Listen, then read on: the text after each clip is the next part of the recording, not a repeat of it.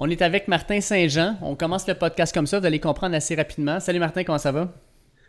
Ça va très bien, toi, David? Ah, ça va, ça va. Nous, on est jeudi matin. Fait que vous savez que d'habitude, on enregistre mercredi soir. Fait qu'on est jeudi matin, jour de match. Puis euh, on reprend un petit peu un segment avec Martin parce que malheureusement, il ne pouvait pas être avec nous hier.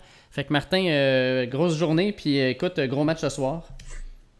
Oui, effectivement. Écoutez, euh, désolé, je n'ai pas pu être là au podcast cette semaine. Euh, le temps me l'empêchait. Donc, euh, j'ai voulu quand même prendre un petit cinq minutes pour parler de, de quelque chose qui, je pense que les gens veulent entendre. Puis, je ne veux pas vous pensiez que je me défilais loin de là. je dois en parler et j'en parle à partir de maintenant.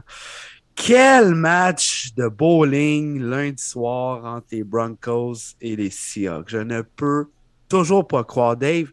Je l'ai encore dans la gorge. Tu sais, cette pilule-là qui est grosse, puis il faut qu'elle passe, là. Le médecin te l'a prescrit. Il faut qu'elle passe. Mais elle est encore dans la gorge jeudi matin. Et là, là, je suis pas capable, là. J'ai juste envie de la cracher. Je ne l'accepte pas, cette maudite défaite-là. Premièrement, bravo aux Seahawks. Honnêtement, fan des Seahawks, bravo. Je m'attendais pas à ça du tout. J'aurais voulu une volée comme je l'ai souhaité sur le podcast, mais honnêtement, je m'attendais à un match serré jusqu'au troisième quart et je m'attendais à une domination au quatrième quart. C'est quand même ça qui est arrivé. Par contre, c'est une farce. Les deux échappés à ligne de 1, 12 pénalités, c'est n'importe quoi. Denver ne méritait absolument pas cette rencontre-là.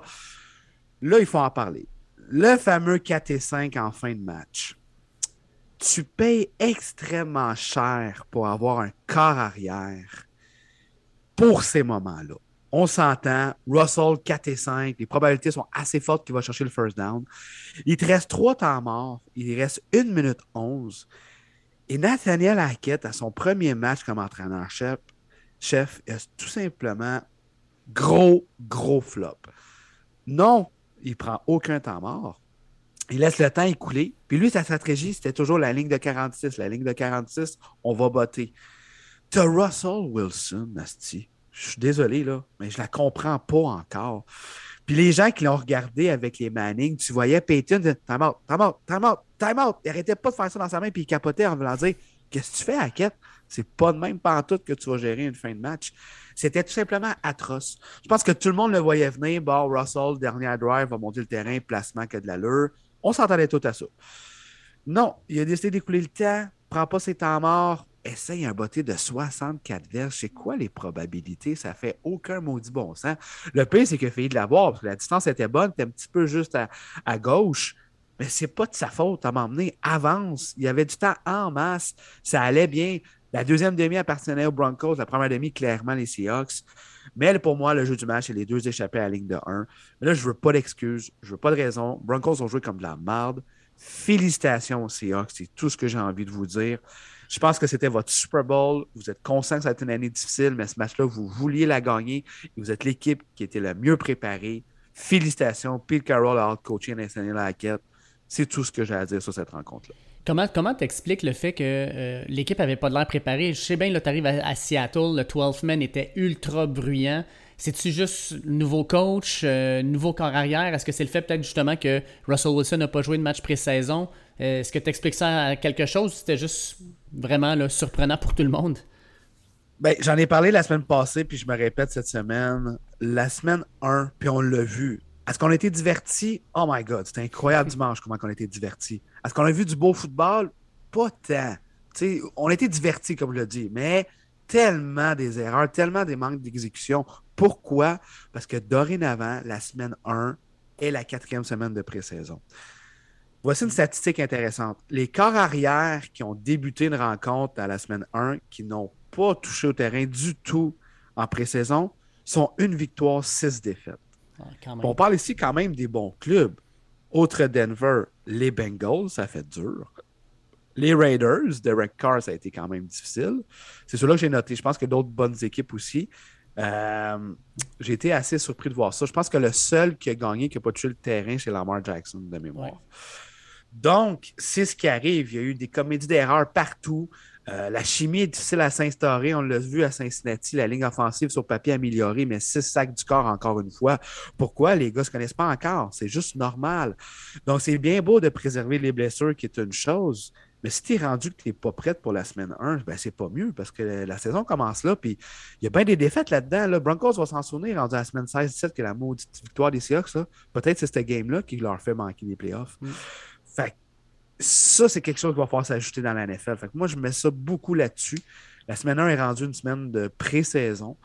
Euh, nouveau coach, évidemment, mais c'est ça. Manque de cohérence, manque de chimie. Euh, je pense que c'est ce qui va se sentir de plus en plus euh, si on continue de cette façon-là à se préparer. encore une fois, je vous souhaite à tous un bon podcast avec Dave Will. On a un invité en plus, on a un show de feu. Puis je me reprends la semaine prochaine en vous parlant de mon voyage en même temps. Fait que je vous souhaite une bonne semaine à tous de football, puis bon podcast, les gars. Are you ready for some football? Premier et les buts est de retour avec le meilleur trio au monde. David, Monsieur Lion Bleu Gilbert, le professeur de maths et l'importateur de vino, aussi agile qu'une passe de Jared Goff. Martin Marty Bronco Saint-Jean, le courtier immobilier aussi à l'aise qu'un QB des Broncos dans sa pochette avant Wilson. Et William Willie Browns Boivin, le journaliste aussi pertinent qu'une entrevue de Belichick et aussi éthique que les Bruns. Let's go! Let's go, let's go! Ok, yes, nous y sommes pour un nouveau show de premier et début. Bienvenue à bord du podcast sur le monde de la NFL. David Gilbert, comment vas-tu, mon chum? Écoute, malgré la défaite de Millions Bleus dimanche, ça va quand même très bien parce qu'on a eu droit à une première semaine dans la NFL complètement folle. Dieu sait qu'on avait hâte que ça commence, puis on n'a pas été déçus par le spectacle. Sincèrement, vraiment extraordinaire. Ah oui, non, sérieux, là, quelle première semaine d'activité. Puis quand on dit Any Given Sunday, c'est pas mal ça qui s'est produit euh, dimanche. Il y en a eu des surprises. On va avoir le temps de jaser de tout ce qui s'est passé lors de la semaine numéro 1 de la National Football League. Puis on va aussi bien sûr décortiquer tout ce qu'il y a à savoir pour la semaine numéro 2. Et Dave, gros show, euh, gros show. On a un invité et puis, euh, bon, on va aller rejoindre notre autre compatriote, mon cher Dave, Martin Marty Bronco Saint-Jean. Comment vas-tu, mon gars? Comment ça va, Marty, après la défaite de tes Broncos? Let's ride. Un, deux. Let's ride? Eh bien. Vous avez entendu? Non, non. Marty! Il est, pas là. Ah non, ben non, Marty n'est pas là. Pourquoi il n'est pas là, Dave? Voyons donc. Ben, je sais pas, moi je pense que il est encore un petit peu hangover d'une certaine défaite de son équipe. Ça se pourrait Ah, il ne s'est pas présenté pour le début du podcast comme ses Broncos lors du Monday Night Football. C'est ça que tu es en train de me dire, dans le fond, là? Ah, je pense que ça ressemble à ça, mais de ce que je comprends, éventuellement, il va peut-être arriver, puis il va peut-être venir nous jaser, mais je pense qu'on a beaucoup de choses à dire, mais lui, il va en avoir encore plus. Ouais, ben il va arriver, m'emmener, il va revenir dans le match, il va échapper son micro à la ligne de 1, il va revenir quand même en fin de match, il va tenter de revenir sur un quatrième C5. Oh non, finalement, time out, euh, je m'en vais pisser, puis je reviens en faisant un botté avec mon micro. C'est ça qu'il va essayer de faire, Marty, je pense. Oh oui, ça, ça ressemble pas mal à ça. Puis malheureusement, malgré tous ces efforts-là, ça va peut-être juste pas marcher. Exact, exact. Mais non, écoute, on a bien hâte de retrouver notre chum Marty euh, qui euh, n'est pas avec nous présentement, une petite occupation au travail, euh, c'est bien normal, mais il va être avec nous un petit peu plus tard. Puis Dave, gros show, puisqu'on reçoit un invité de marque. On l'avait déjà reçu au mhm. podcast dans l'année dernière, mais là, c'est le retour de Sacha Gavami avec nous ce soir, mon Dave. Mais hein, puis écoute, sans plus tarder, je pense que ça serait le temps justement de, de l'amener avec nous autres. on a plein de sujets à jaser avec lui de ses clients, de ses Chargers. Fait qu'on on start ça tout de suite. C'est parti, mon gars. Yes, les boys, très content de recevoir pour une euh, première fois cette année, mais on l'a reçu l'année dernière pour la première année du podcast à quelques reprises. Toujours le fun de lui jaser, agent de joueur de foot de la NFL, de la Ligue canadienne de football. Il suit les activités au Québec, mais euh, avant tout, c'est un grand fan de foot et des Chargers de Los Angeles qui ont de grandes aspirations cette année. Sacha Gavami qui se joint à nous au podcast. Salut Sacha, comment vas-tu? Salut, ça va bien les gars? Ben oui. Yes, yes, content de te voir Sacha à nouveau. Écoute, ben euh, une autre grosse saison, puis surtout tes Chargers ont parti sans feu euh, la semaine dernière, puis comme tu me disais avant de l'enregistrement, tu vas avoir de la misère à dormir cette nuit parce que quel match t'attends demain là? Ouais, ça va être le fun. J'ai hâte. J'ai très très hâte. c'est un beau match dimanche, j'ai eu la chance de regarder. Ce qui m'a impressionné, ça va paraître banal, mais ils ont été capables de fermer, de, fermer la porte en fin de match. Euh, la défensive qui, dans les années passées, c'était un peu la faiblesse des Chargers, garder les, garder le devant puis garder l'avance. Mais euh, Khalil Mack avait l'air euh, du Khalil Mack de, la bonne vieille époque quand il a commencé sa carrière et quand il a connu toutes ces belles années. Je pense trois sacs dimanche, en plus de un sac et demi pour Bossa. j'ai hâte de voir, les Chiefs, c'est une super équipe. Fait on va voir, on va voir, ça va être un, match qui va être très difficile. Chargers risquent de jouer sans Allen et sans Jackson. Chiefs vont jouer sans euh, Butker, potentiellement sans Trey Smith. Fait les, des de part et d'autre. Donc, j'ai hâte de voir ce que ça va donner. Quand même deux bons tests en partant pour tes Chargers, hein? deux adversaires de division dans ce qu'on dit. Ben, la meilleure division de la NFL ben, et peut-être même de l'histoire. Ça part contre les Raiders. Là, les Chiefs en prime time. Euh, c'est quand même deux bons tests en partant. Premier test réussi. Si tu réussis le deuxième, as-tu l'impression que les Chargers vraiment ont tout ce qu'il faut pour aller jusqu'au bout cette année?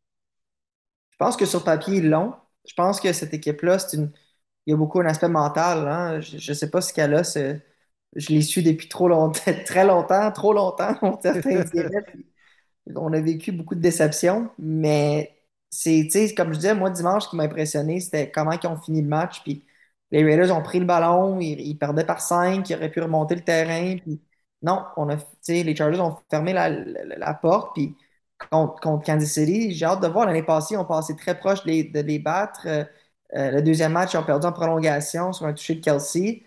Euh, est-ce qu'ils sont capables de, vraiment profiter des occasions qui se présentent à eux, de bien gérer les situations de match? c'est sûr que Staley va aller sur quatrième essai demain. Ça va être quoi le jeu qui va être appelé sur quatrième essai? Bref, moi, je pense que demain, il va nous indiquer si, on réussit à peut-être traverser un disons, un, obstacle peut-être psychologique qu'ils avaient dans l'année des années passées, puis être capable de passer au prochain niveau.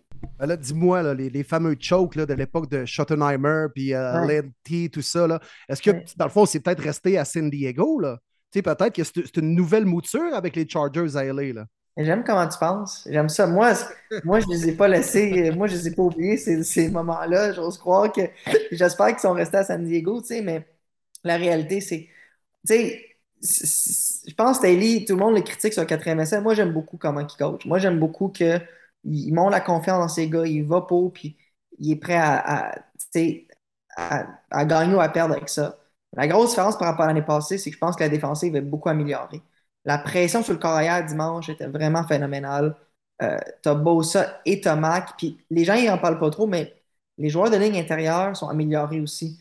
Fait que c'est pas juste les, les, les edges qui, sont plus forts, tu as, aussi tout ce qui est l'intérieur de la ligne qui, qui, qui, peut vraiment, disons, affecter le jeu de passe. Fait que Mahomes, c'est un des meilleurs de la ligue, puis c'est sûr qu'ils vont avoir un bon plan de match, les Chiefs, pour contrer les Chargers, mais je m'attends à ce que Herbert, euh, qui est aussi un des meilleurs carrières de la ligue, soit capable de contrer ça, puis ça risque d'être un match euh, chaudement disputé.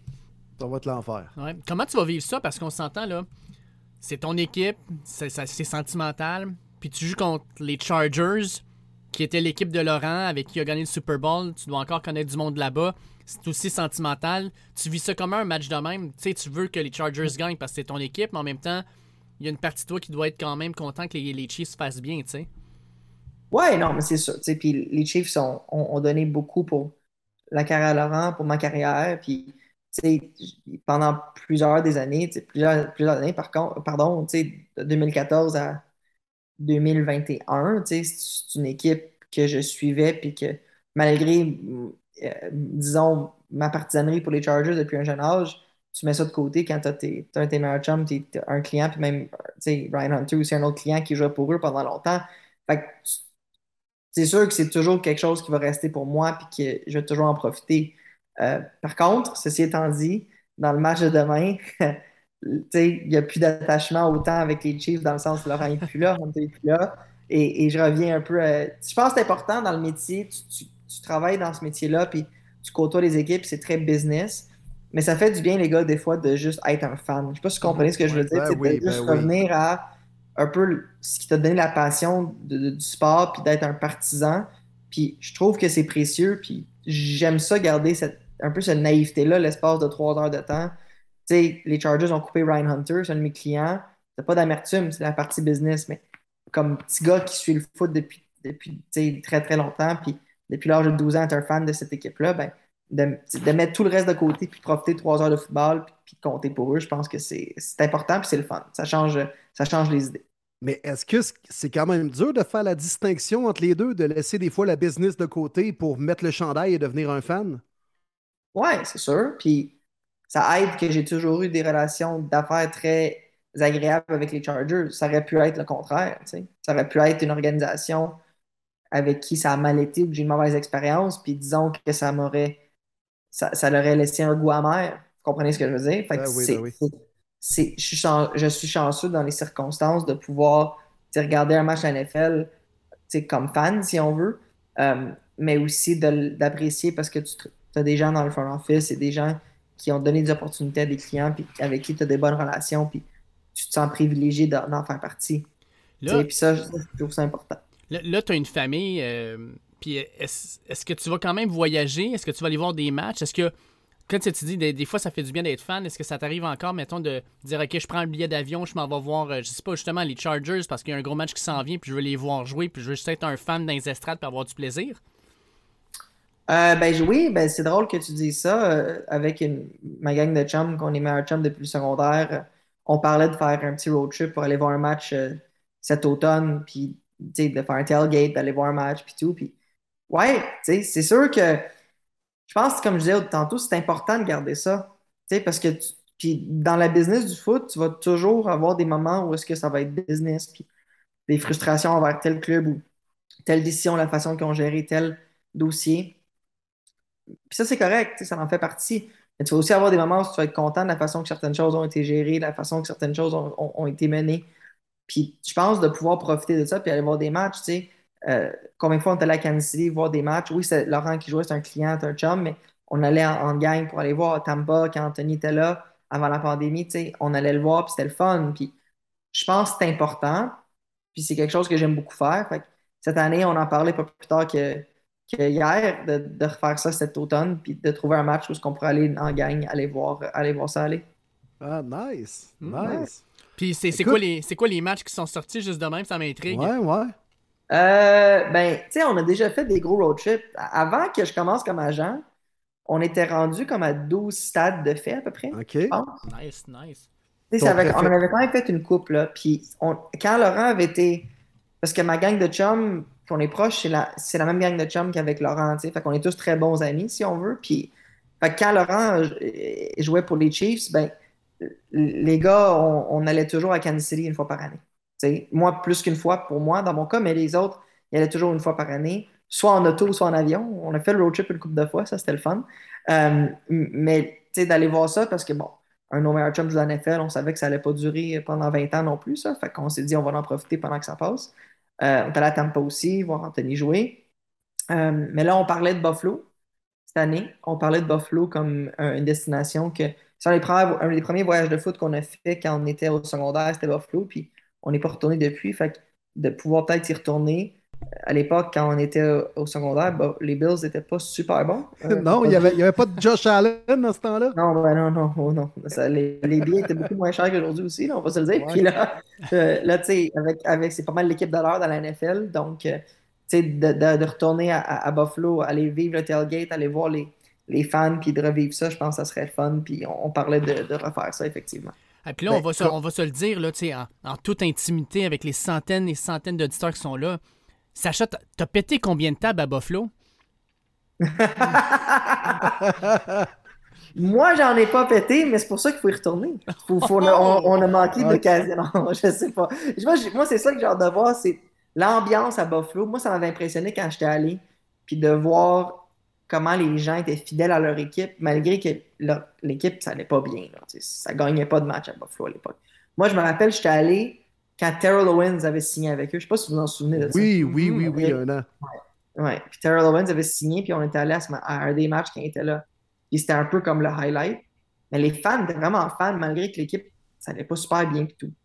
Fait de retourner là puis de voir l'ambiance alors que sont probablement les favoris pour gagner le Super Bowl en ce moment. sais. Donc, ça, serait, ça va être quoi? Je pense que ça serait le fun de, revoir ça. Mais c'est pas une bonne question, Dave, parce que tu devrais savoir de qu'est-ce qui se passe dans un tailgate de la Bills Mafia reste dans la Bills Mafia. ça, c'est bien dit. Ça, c'est très bien. Mais parmi tous les stades que tu as fait, Sacha, mettons comme fan, ta plus belle expérience, fais-nous rêver un peu. Ah ben là, c'est facile. C'est sûr que le AFC Championship à Arrowhead en 2020, ah, oui. ça, je sais même pas si je vais être capable de battre ça un jour. En termes, pas parce que, pour moi, c'était très, évidemment, pour des raisons personnelles, c'était super important, c'était super le fun, mais puis à la limite le Super Bowl aussi. Mais le Super Bowl, il y avait moins d'ambiance, dans, le sens, dans le sens que le Super Bowl, c'est un match où est-ce que tu as des gens un peu d'affaires de partout, ça coûte cher y aller. c'est pas nécessairement des fans de l'équipe qui y sont parce que les billets sont achetés d'avance. Vous voyez un peu ce que je veux dire? Versus à, Arrowhead, pour le, AFC Championship, c'était les, les, fans des G's, ça faisait 50 ans qui n'étaient pas allés au Super Bowl.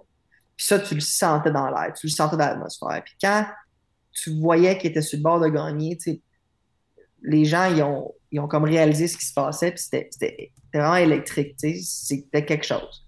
Euh, fait qu'il y a cette expérience-là. En termes de stade, puis d'expérience un peu de, de, de, où est-ce qu'on est allé, puis qu'on a vraiment apprécié l'ambiance et, et, et, tout, à part ça, je vous dirais que probablement, pour moi, le stade des Ravens, c'était cool.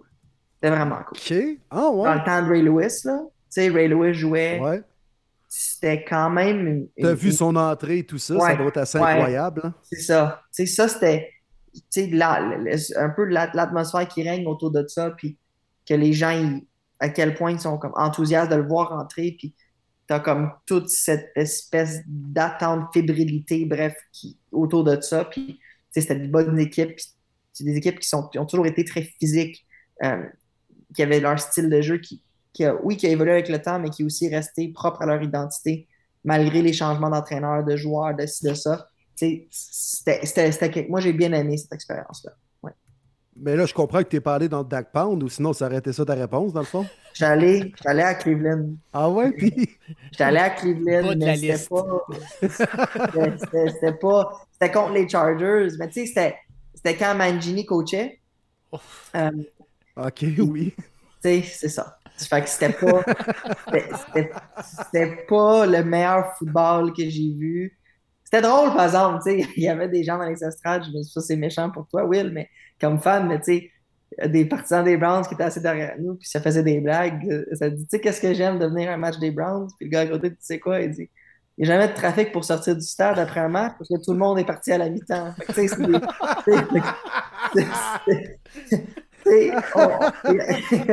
il y avait des bons, il y avait un bon sens de l'humour, mais en termes de d'ambiance, hein? c'était pas nécessairement la meilleure temps pour y aller. Ouais. C'était qui le corps arrière partant quand tu étais là pour les Browns?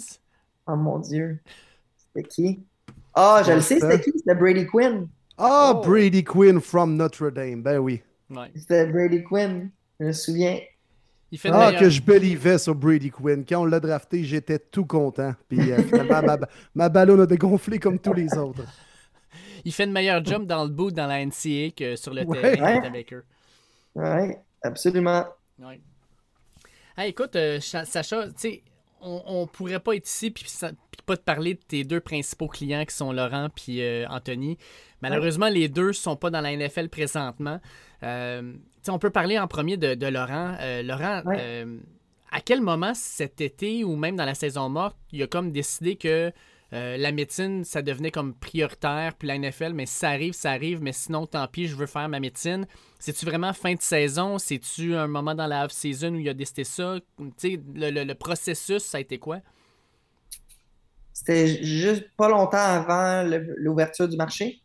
Puis il n'y avait pas encore de confirmation qui, euh, avec McGill parce que, le, disons, le, je pense le terme dans le monde médical, c'est le CARMS, dans le sens, c'est pour être, faire ta demande d'application pour la résidence, puis d'être matché, entre guillemets, avec l'université que tu choisis. Mm-hmm. C'est pas sûr que c'est l'université que tu veux. Il faut que tu les mettes en ordre. Mais Laurent euh, m'avait mentionné qu'il y avait des fortes chances que, considérant les délais entre déjà sa graduation de médecine en 2018 a, été retardée par rapport aux gens de sa cohorte qui auraient dû graduer autour de 2015, si je m'abuse. Puis là, l'entrée en résidence, on était en 2022, que McGill allait exiger qu'il commence sa résidence en juillet. Euh, sinon, ce qui allait arriver, c'est qu'il risquait de potentiellement devoir recommencer sa médecine. OK? Ça, on le savait depuis un moment que cette date-là arriverait un jour.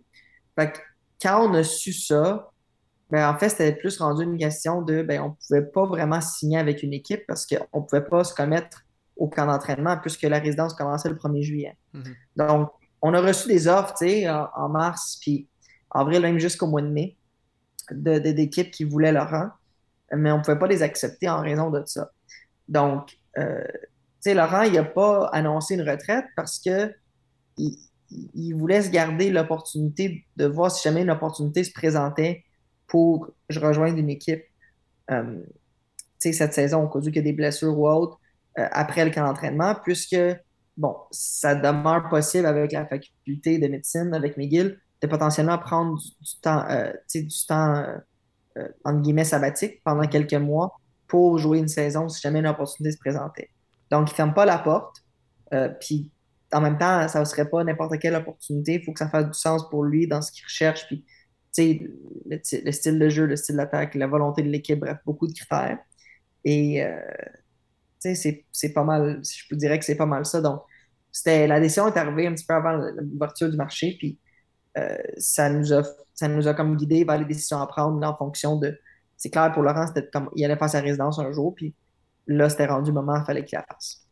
Puis y a-tu un, un, un, moment, mettons, où il peut dire, ben OK, entre deux résidences, mettons, parce que, euh, tu sais, dans le fond, la, résidence, c'est par moment, là. Euh, est-ce qu'il y a un moment où il peut dire à partir, je sais pas moi, de, la mi-octobre, mais ben là, je pourrais prendre un contrat puis il n'y aurait pas de problème ou c'est à n'importe quel moment? Euh, c'est une bonne question. McGill a, quand même montré une flexibilité depuis le début de sa carrière dans la NFL. Je pense on est plus dans l'optique de se dire eh, s'il y a une opportunité, puis c'est une bonne opportunité, mais de la présenter à McGill. Mhm. Euh, on n'est pas tant dans l'hypothétique en ce moment. Fait qu'on est plus dans bon, mais si quelque chose se produisait, on pourrait, on pourrait prendre cette opportunité-là, puis de la, euh, de la présenter à McGill, puis avoir ce congé-là qu'on a besoin. Aussi, ça va dépendre de dans quel timing, quelle équipe. Bref, il y, a beaucoup de facteurs au final, David. Puis je pense qu'il faut, juste le prendre comme ça vient. Puis mhm.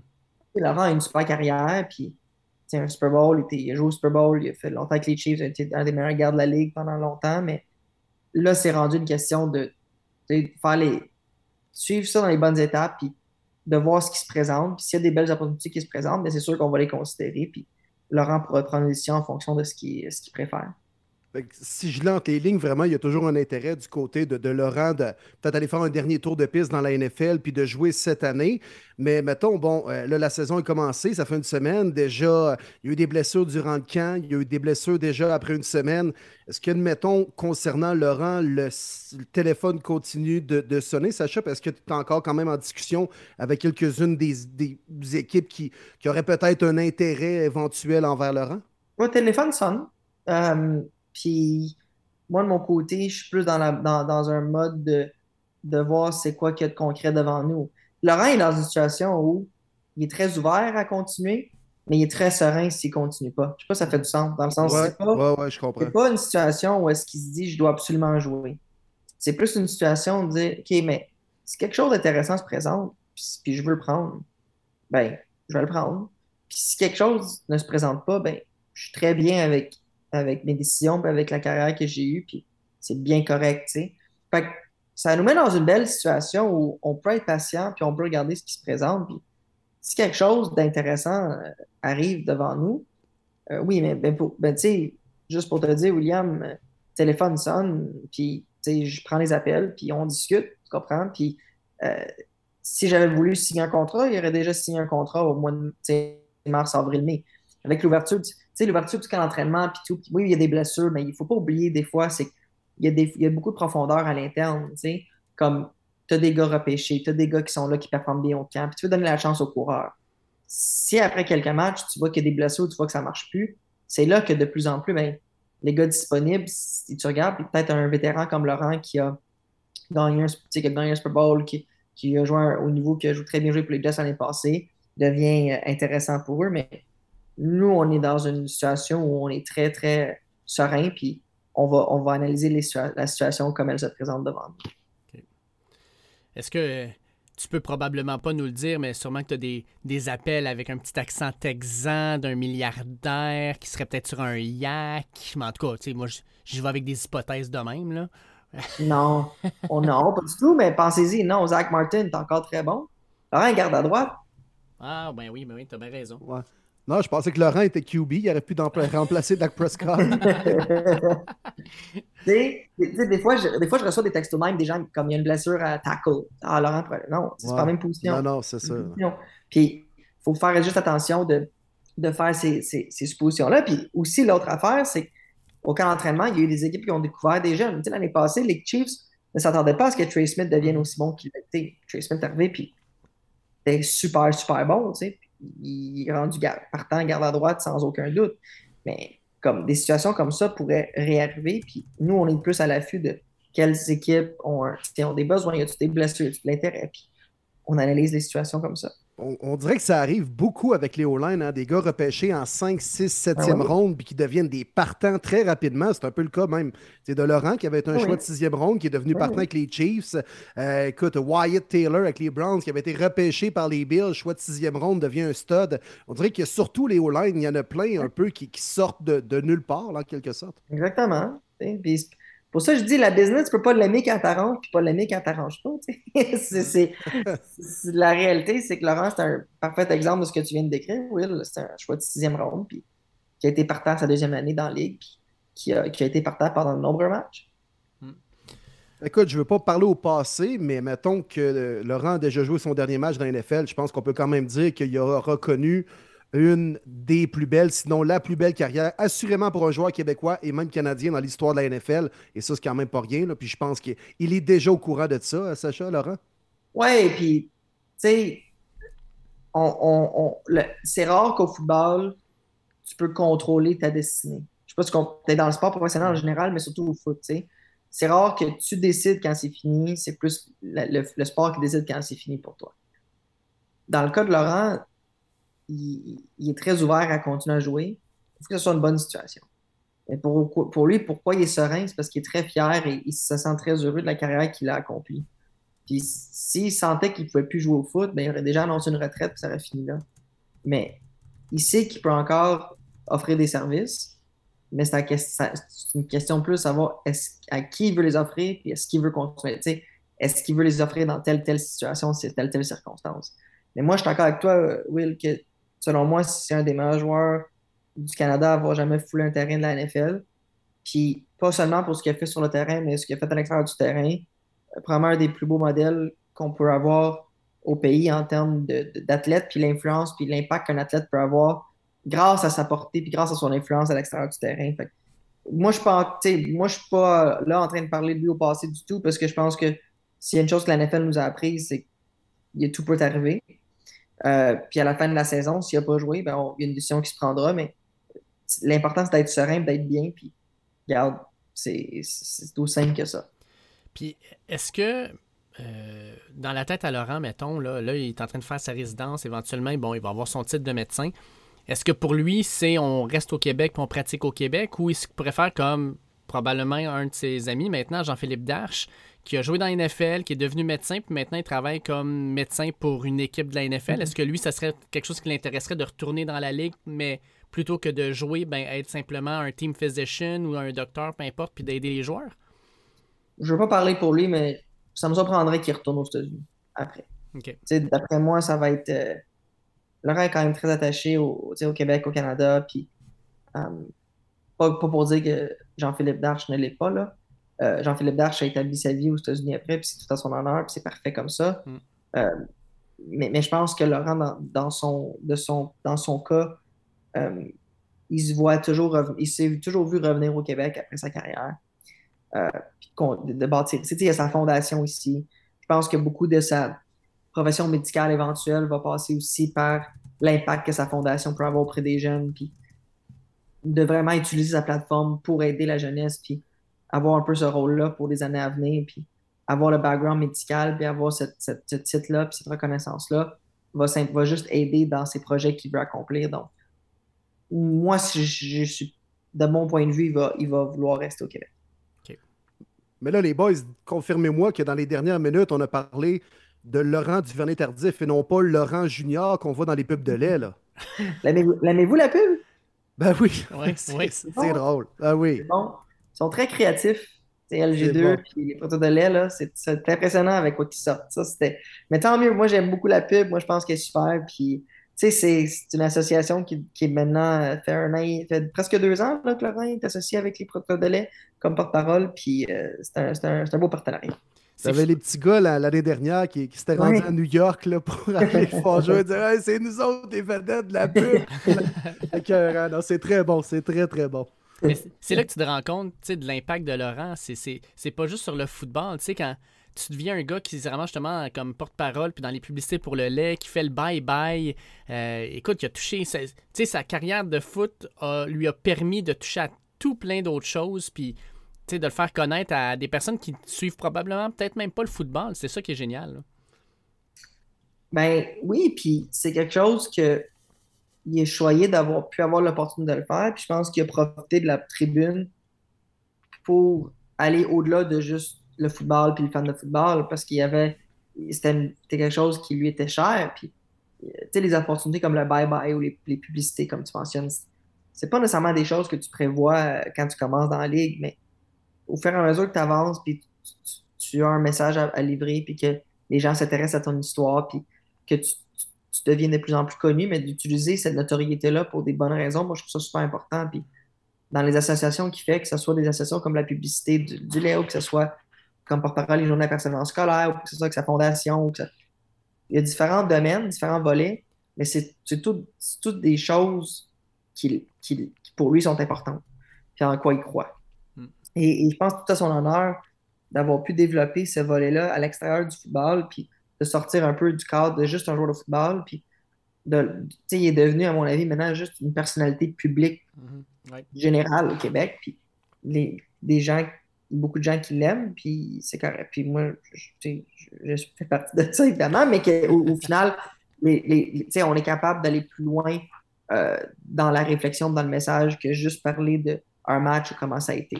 ça, je trouve ça le fun un autre Québécois qui a joué dans la NFL ces dernières années puis qui a mis peut-être un, petit pas de côté euh, en ce moment, c'est Anthony Auclair, un autre joueur que tu représentes, Sacha. Euh, peux-tu, nous, de, du regard extérieur au Québec, je pense que c'est une nouvelle qui a surpris bien des gens. On fait Ah, ouais, Tabarouette, Anthony a été libéré par les Texans. Il venait de signer un gros contrat, le plus gros de sa carrière, avec un bon montant garanti. Euh, il a été blessé, on comprend tout ça. Mais de l'intérieur, comment ça s'est passé, cette situation-là pour Anthony avec les c'était une surprise, en toute honnêteté. Euh, dans le sens, c'est une surprise. C'est que sur le coup, tu dis, bon, il s'est blessé au début du camp, la blessure, a duré tout le camp, puis, peut-être un peu, plus que ça. Là. Euh, mais en fait, je pense que c'est juste une concours de circonstances. quand on m'a annoncé qu'il se faisait libérer, quand les Houston m'a annoncé qu'il se faisait libérer, euh, je pense qu'il y avait une grande volonté de le ramener quelques jours après, juste pour descendre les coupures. Je pense que l'arrivée d'O.J. Howard sur le marché des joueurs autonomes a peut-être changé la donne pour Houston parce que c'est un joueur qui joue un peu le même rôle qu'Anthony, c'est-à-dire un wide tight si on peut dire ça de même, puis qui euh, était disponible, puis qui était en santé, qui était prêt à jouer. Donc, ils ont pu le signer, ce qui a fait en sorte qu'on n'avait pas nécessairement autant de besoin de signer Anthony à court terme. Moi, de mon côté, euh, ça m'a surpris, oui. En même temps, tu l'as dit, Will, il a signé avec un contrat garanti presque à son entièreté, Anthony, quand il a signé avec Houston. au niveau financier, ça n'a pas vraiment d'impact. Tu comprends? Dans le sens, le salaire est garanti. Anthony, sa guérison va très bien.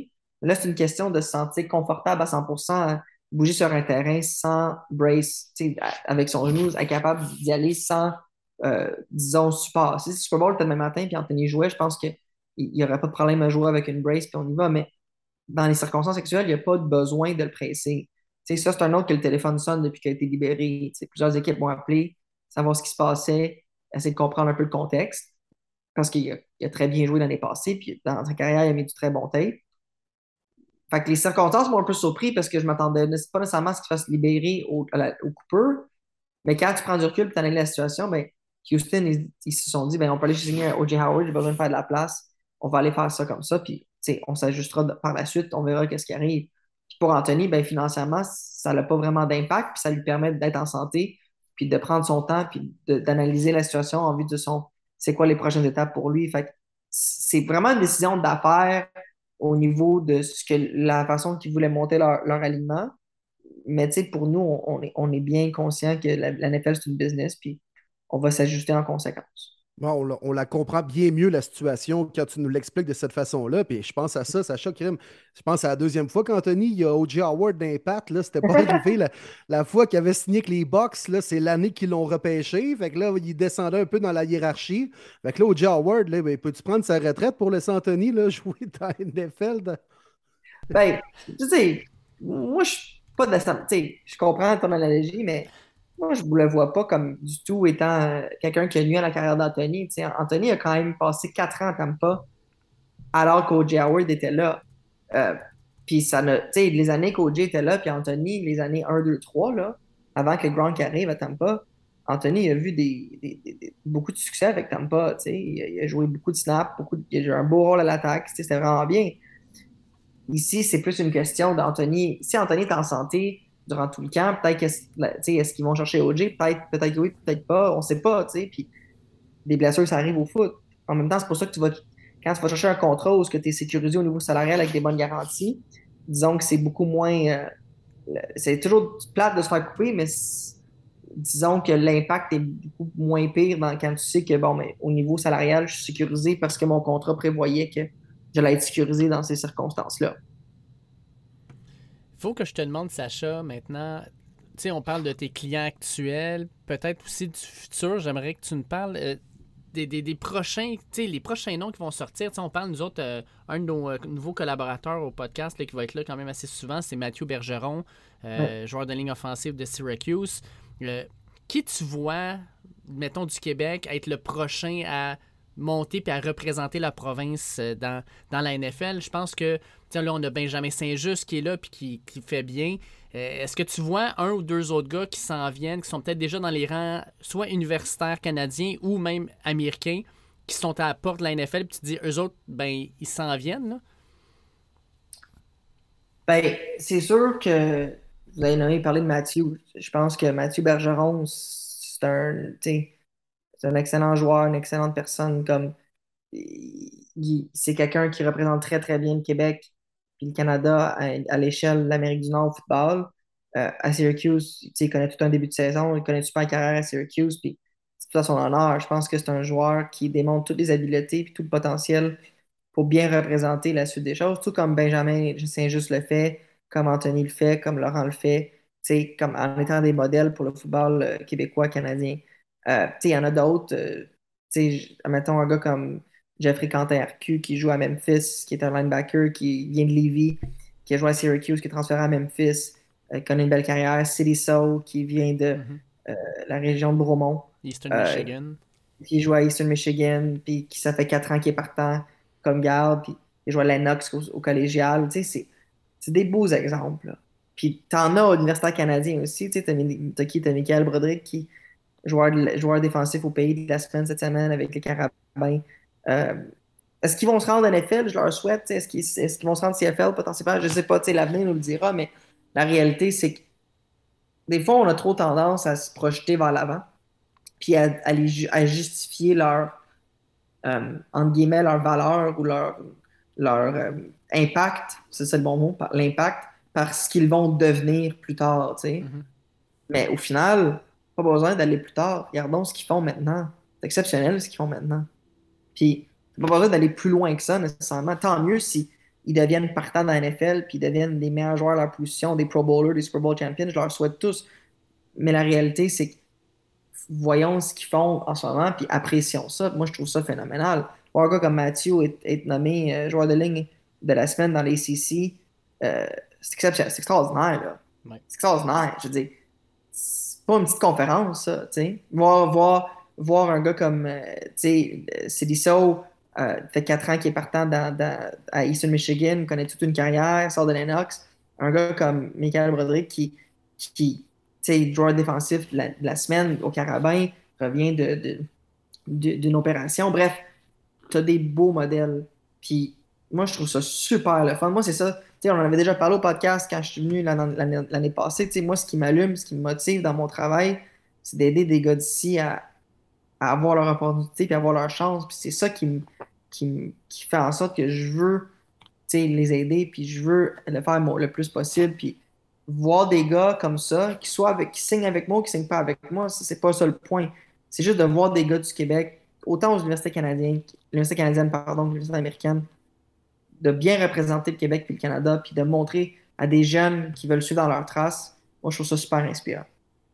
On a même eu un faux débat. C'est vraiment intéressant ce que tu dis, Sacha. Puis on a eu un faux débat, ça me fait penser dernièrement, alors qu'on a vu bon, que Benjamin Saint-Just, le seul Québécois qui allait débuter dans la NFL cette année. Là, finalement, on est en montée dernièrement de voir des gars d'ici qui jouaient dans la plus grosse ligue. Là, finalement, on est peut-être en baisse. Le football est peut-être pas aussi en progression qu'on le pense. Mais, mais c'est pas parce qu'au haut de la pyramide, cette année, en 2022, on en a un qu'au bas de la pyramide, le football n'est pas en progression. Euh, Promenez-vous euh, sur les coins de rue en ce moment, euh, septembre, octobre, là, il y a des games de football scolaire un peu partout. La, plus la, la plupart des écoles secondaires ont des programmes de foot maintenant. Le collégial n'a jamais été aussi bon qu'il l'est présentement. Universitaire, même chose. Fait que, le foot est en santé au Québec, là, même si en ce moment, il y a un seul gars qui d'ici qui joue dans la NFL. Ben, moi, je pense que c'est un faux débat. Parce que la NFL, c'est cyclique. Puis, dépendamment des coupeurs, dépendamment de comment ça se passe, tu peux passer comme Benjamin étant le seul. Puis, l'année prochaine, on peut peut-être en avoir cinq. Je sais pas. Dis juste, tu sais, puis c'est c'est des- c'est beaucoup de suppositions, mais ça varie. Ce qu'on voit, puis ce qu'on remarque, est-ce que, moi, la façon que je, je l'évalue, là, est-ce que, très simplement, est-ce que le football à RSEQ s'améliore? Puis moi, selon moi, la réponse est oui. En général, ben oui. OK? Mhm. Fait que ça, c'est ta réponse tout de suite. Est-ce que le football s'améliore? Est-ce qu'on voit des Québécois de plus en plus aller prep school puis universitaire américain? Ben oui. Oui. ben Oui. Bon, à partir de là, la réponse, est-ce que le football québécois s'améliore? Oui. Mais est-ce que je vais vous poser, je vais vous dire quelque chose d'autre par contre? Est-ce que le football en général ou en Amérique du Nord s'améliore? Puis la réponse est oui, selon moi. Fait que c'est ce qui arrive, c'est que tu as toujours 7 rondes dans la NFL, tu as toujours 53 postes par équipe dans un, dans un alignement partant. Fait que tout le monde s'améliore. Tout le monde devient meilleur. Fait que c'est pas juste nous qui s'améliorons puis les restes stagnent. C'est une progression constante. C'est pour ça que ça m'impressionne autant de voir des gars comme Matthew puis autres qui, qui connaissent autant de succès puis qui, qui, qui, travaillent au- aussi fort parce que ça devient de plus en plus difficile à voir ces honneurs-là. Vous comprenez ce que je veux dire? C'est Mhm. c'est tough, là. C'est tough. Puis, le, le- le- tu sais, tu regardes, je suis sûr vous avez regardé les matchs pré-saison comme moi dans la NFL. Puis, c'est- moi, ce qui me fascine, c'est le deuxième, troisième, quatrième quart quand tu as les backups qui, qui jouent puis qui se battent pour le poste de backup linebacker ou backup safety ou backup au line ou backup QB. Tu sais, puis tu te dis, hey, ça joue du gros foot, là, puis ça se bat pour des places de backup. tu sais. C'est vraiment tough. Mm. Fait que moi, je suis vraiment pas inquiet pour le football québécois.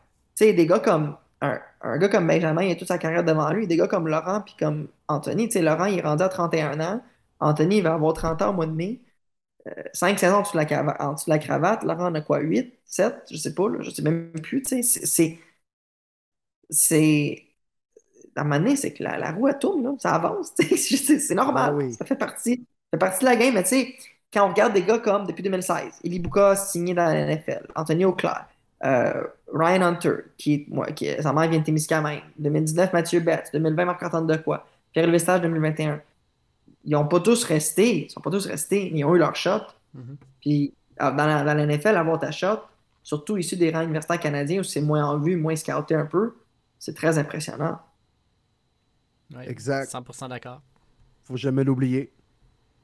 Ouais. Je sais pas. Est-ce que c'est moi qui, qui, Ben qui met, qui met trop d'emphase? Je sais pas. Qui met, je- ça fait-tu du sens ce que je suis en train de dire selon vous? Je pense. Ben oui. Je sais pas. Oui. Ben non, puis c'est vrai que le foot s'améliore en général. Là, tu sais, fait qu'il n'y a, a personne qui stagne pendant que nous autres, on fait des pas de géants vers l'avant. là. Tu sais, C'est clair, c'est non, c'est c'est intéressant. Puis euh, c'est d'autant plus impressionnant, puis tu martèles ce point-là, de voir des gars d'ici qui réussissent au sud de la frontière contre des gars qui ont commencé à jouer au foot à 5 ans, puis dans des programmes où tu joues en sixième année du, euh, du primaire devant 12 000 personnes au Texas. Là. Tu sais, C'est c'est- c'est complètement une autre stratosphère. Puis on est capable quand même relativement de compétitionner, entre guillemets, là, contre ces gars-là présentement, avec des joueurs qui ont commencé le football sur des terrains du Québec. Alors, euh, c'est quand même, ben oui, c'est impressionnant. là. Absolument. Écoute, euh, Sacha, je veux qu'on finisse l'entrevue avec le match de demain, avec tes Chargers. Ta prédiction, qu'est-ce qui se passe demain? Chargers gagne par un placement, je veux dire euh, 31-28. Oh, nice, à Kansas City, ça va être bon, ça. Ouais, ouais. Que oui. Fait que ça va être un shootout, selon toi. Là. Oui, je pense que les gens pensent être très défensifs, puis je pense que ça va être défensif d'une certaine façon, mais sais, Mahomes est très bon, puis Herbert aussi, puis ça, à un moment donné, ça va forcer les deux à, à traverser le terrain, puis on est encore au mois de septembre, la météo, alors, je sais pas c'est quoi la météo demain, mais on n'est pas au mois de janvier à Kansas City où ce qui vente, puis il neige, puis il pleut, puis c'est pas, pas super, là, tu sais, fait il y a encore du, euh, je pense, ça va être une température, à moins de problèmes météorologiques, là, ça va être une belle température, mais euh, moi, je pense que ça va être serré, puis je pense que ça va finir par, par trois points. Ah, puis euh, sérieusement, ça, ça va être tough. Si jamais tes Chargers sont en avance par 3 points à la fin de la game, il y a une minute, une minute et quart au cadran, puis tu vois que c'est Pat Mahomes qui est de l'autre bord, puis qui a le ballon. là. Je pense que tu vas avoir de la misère à t'endormir, mon, euh, mon Sacha. Vraiment. C'est pour Oui, les oui, cardiaques, ça. Vraiment.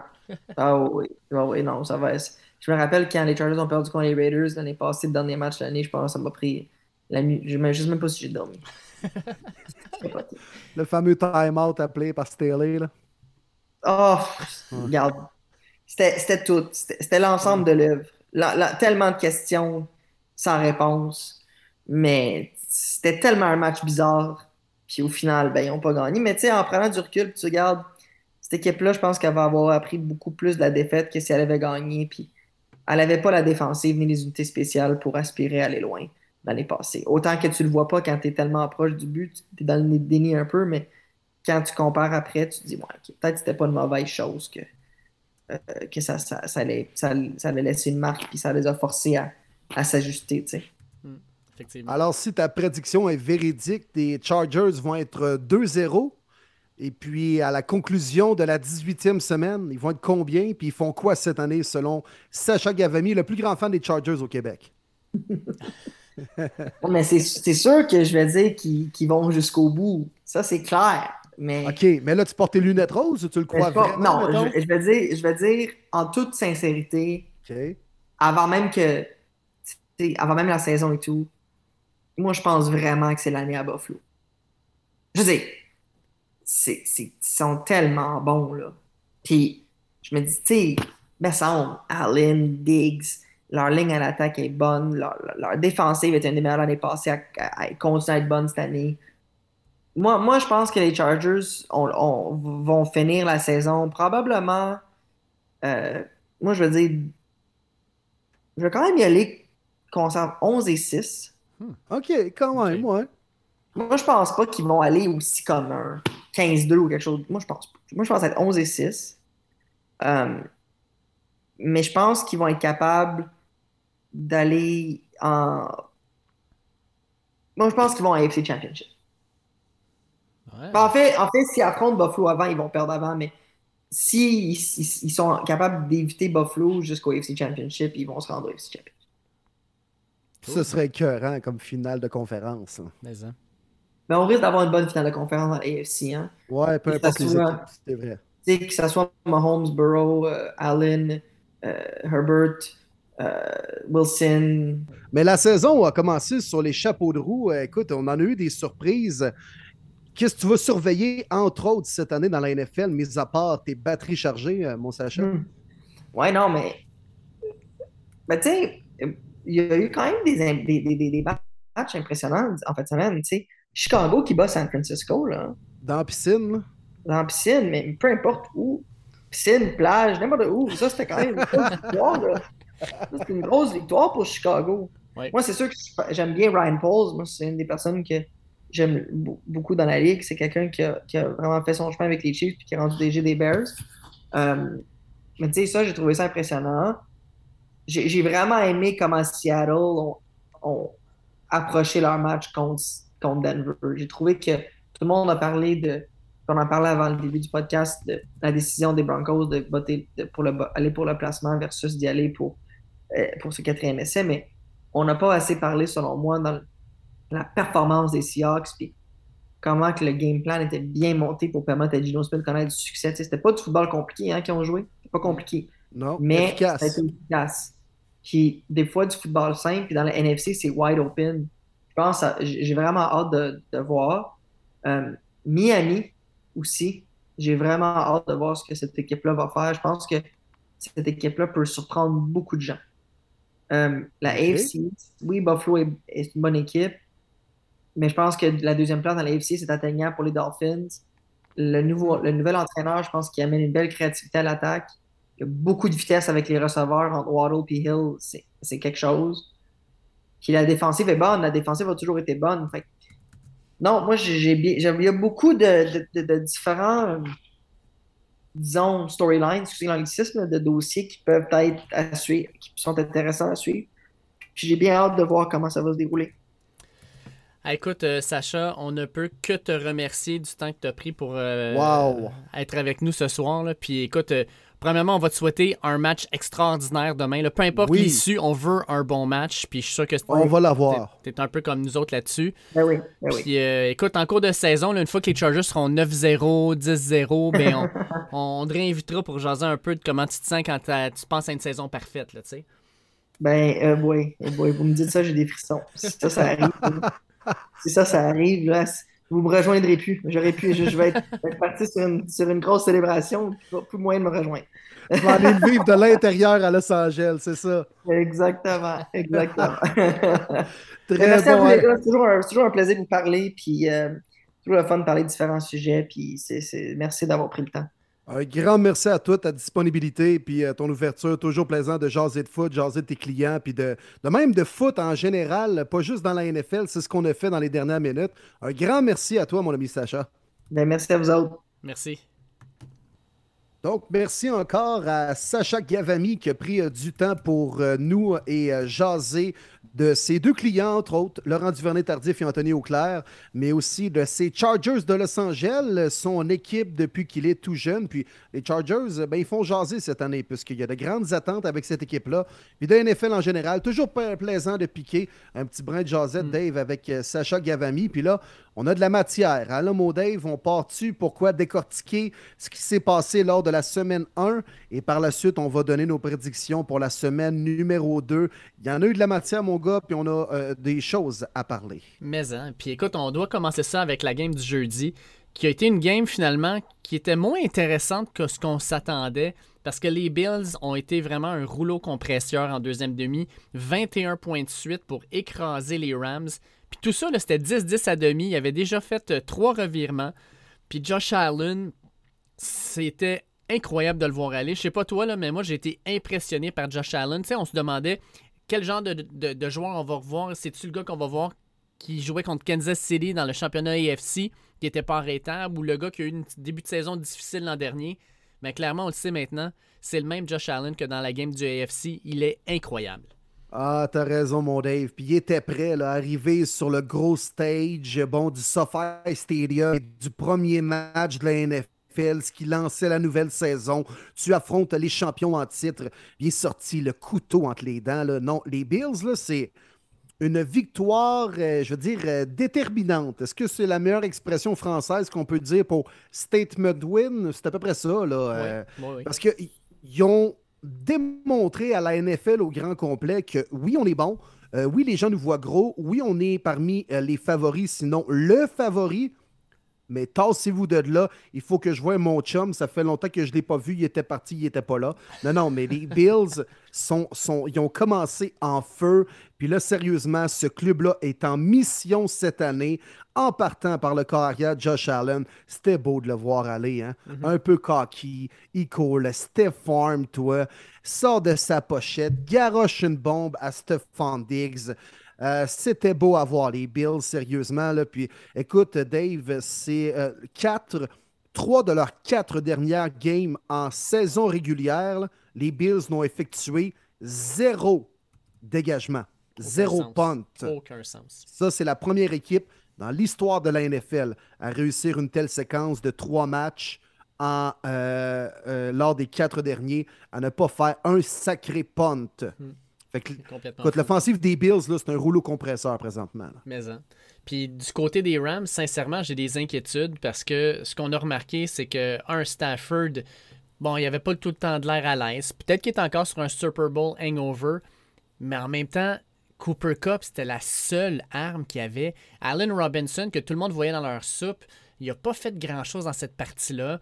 Euh, puis si Cooper Cup, c'est encore le seul receveur, ils vont avoir un sacré problème parce qu'il est extraordinaire, Cooper Cup, là.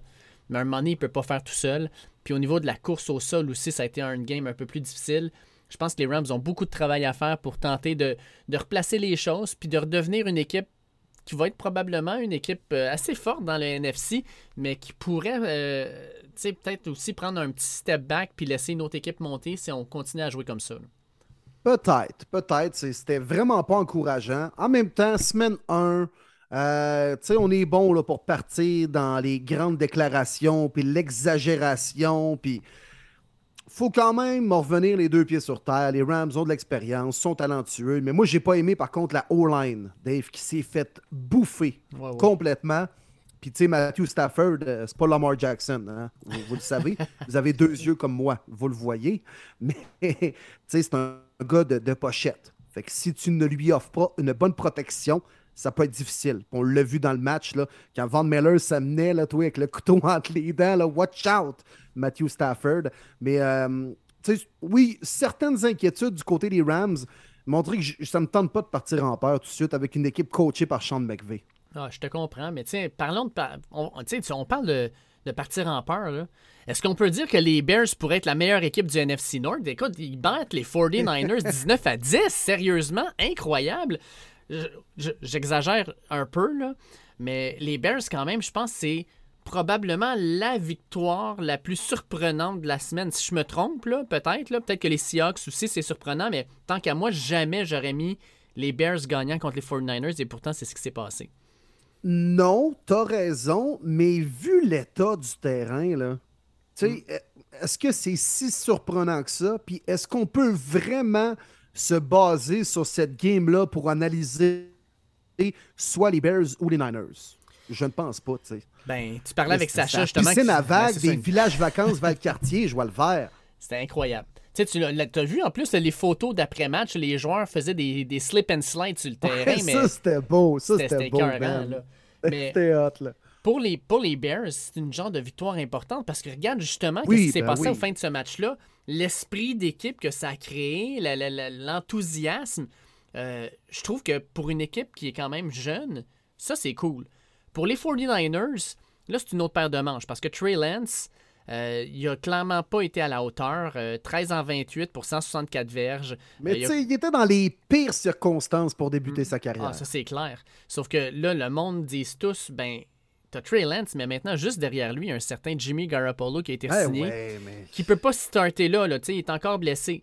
Mais Trey Lance, c'est sûr que pendant la saison, s'il y a d'autres performances coup-ci, coup-ça comme celle-là, il n'y aura pas le choix de regarder de temps en temps par-dessus son épaule, voir, bon, qu'est-ce qu'on fait, là, je repars-tu ou c'est moi qui retourne sur le banc, tu sais? Je trouve que pour la confiance d'un corps arrière, de lui imposer un vétéran comme ça qui, a amené l'équipe pratiquement au Super Bowl deux années de suite, c'est lourd, ça peut être lourd. Ouais, puis la mèche va être courte. Là. Tu sais, les Niners ont tout pour gagner. Euh, on aspire à de grandes choses. Puis Carl Shanahan ne va pas attendre six games pour voir si Trey Lance a quelque chose, euh, puis on peut faire de quoi avec lui.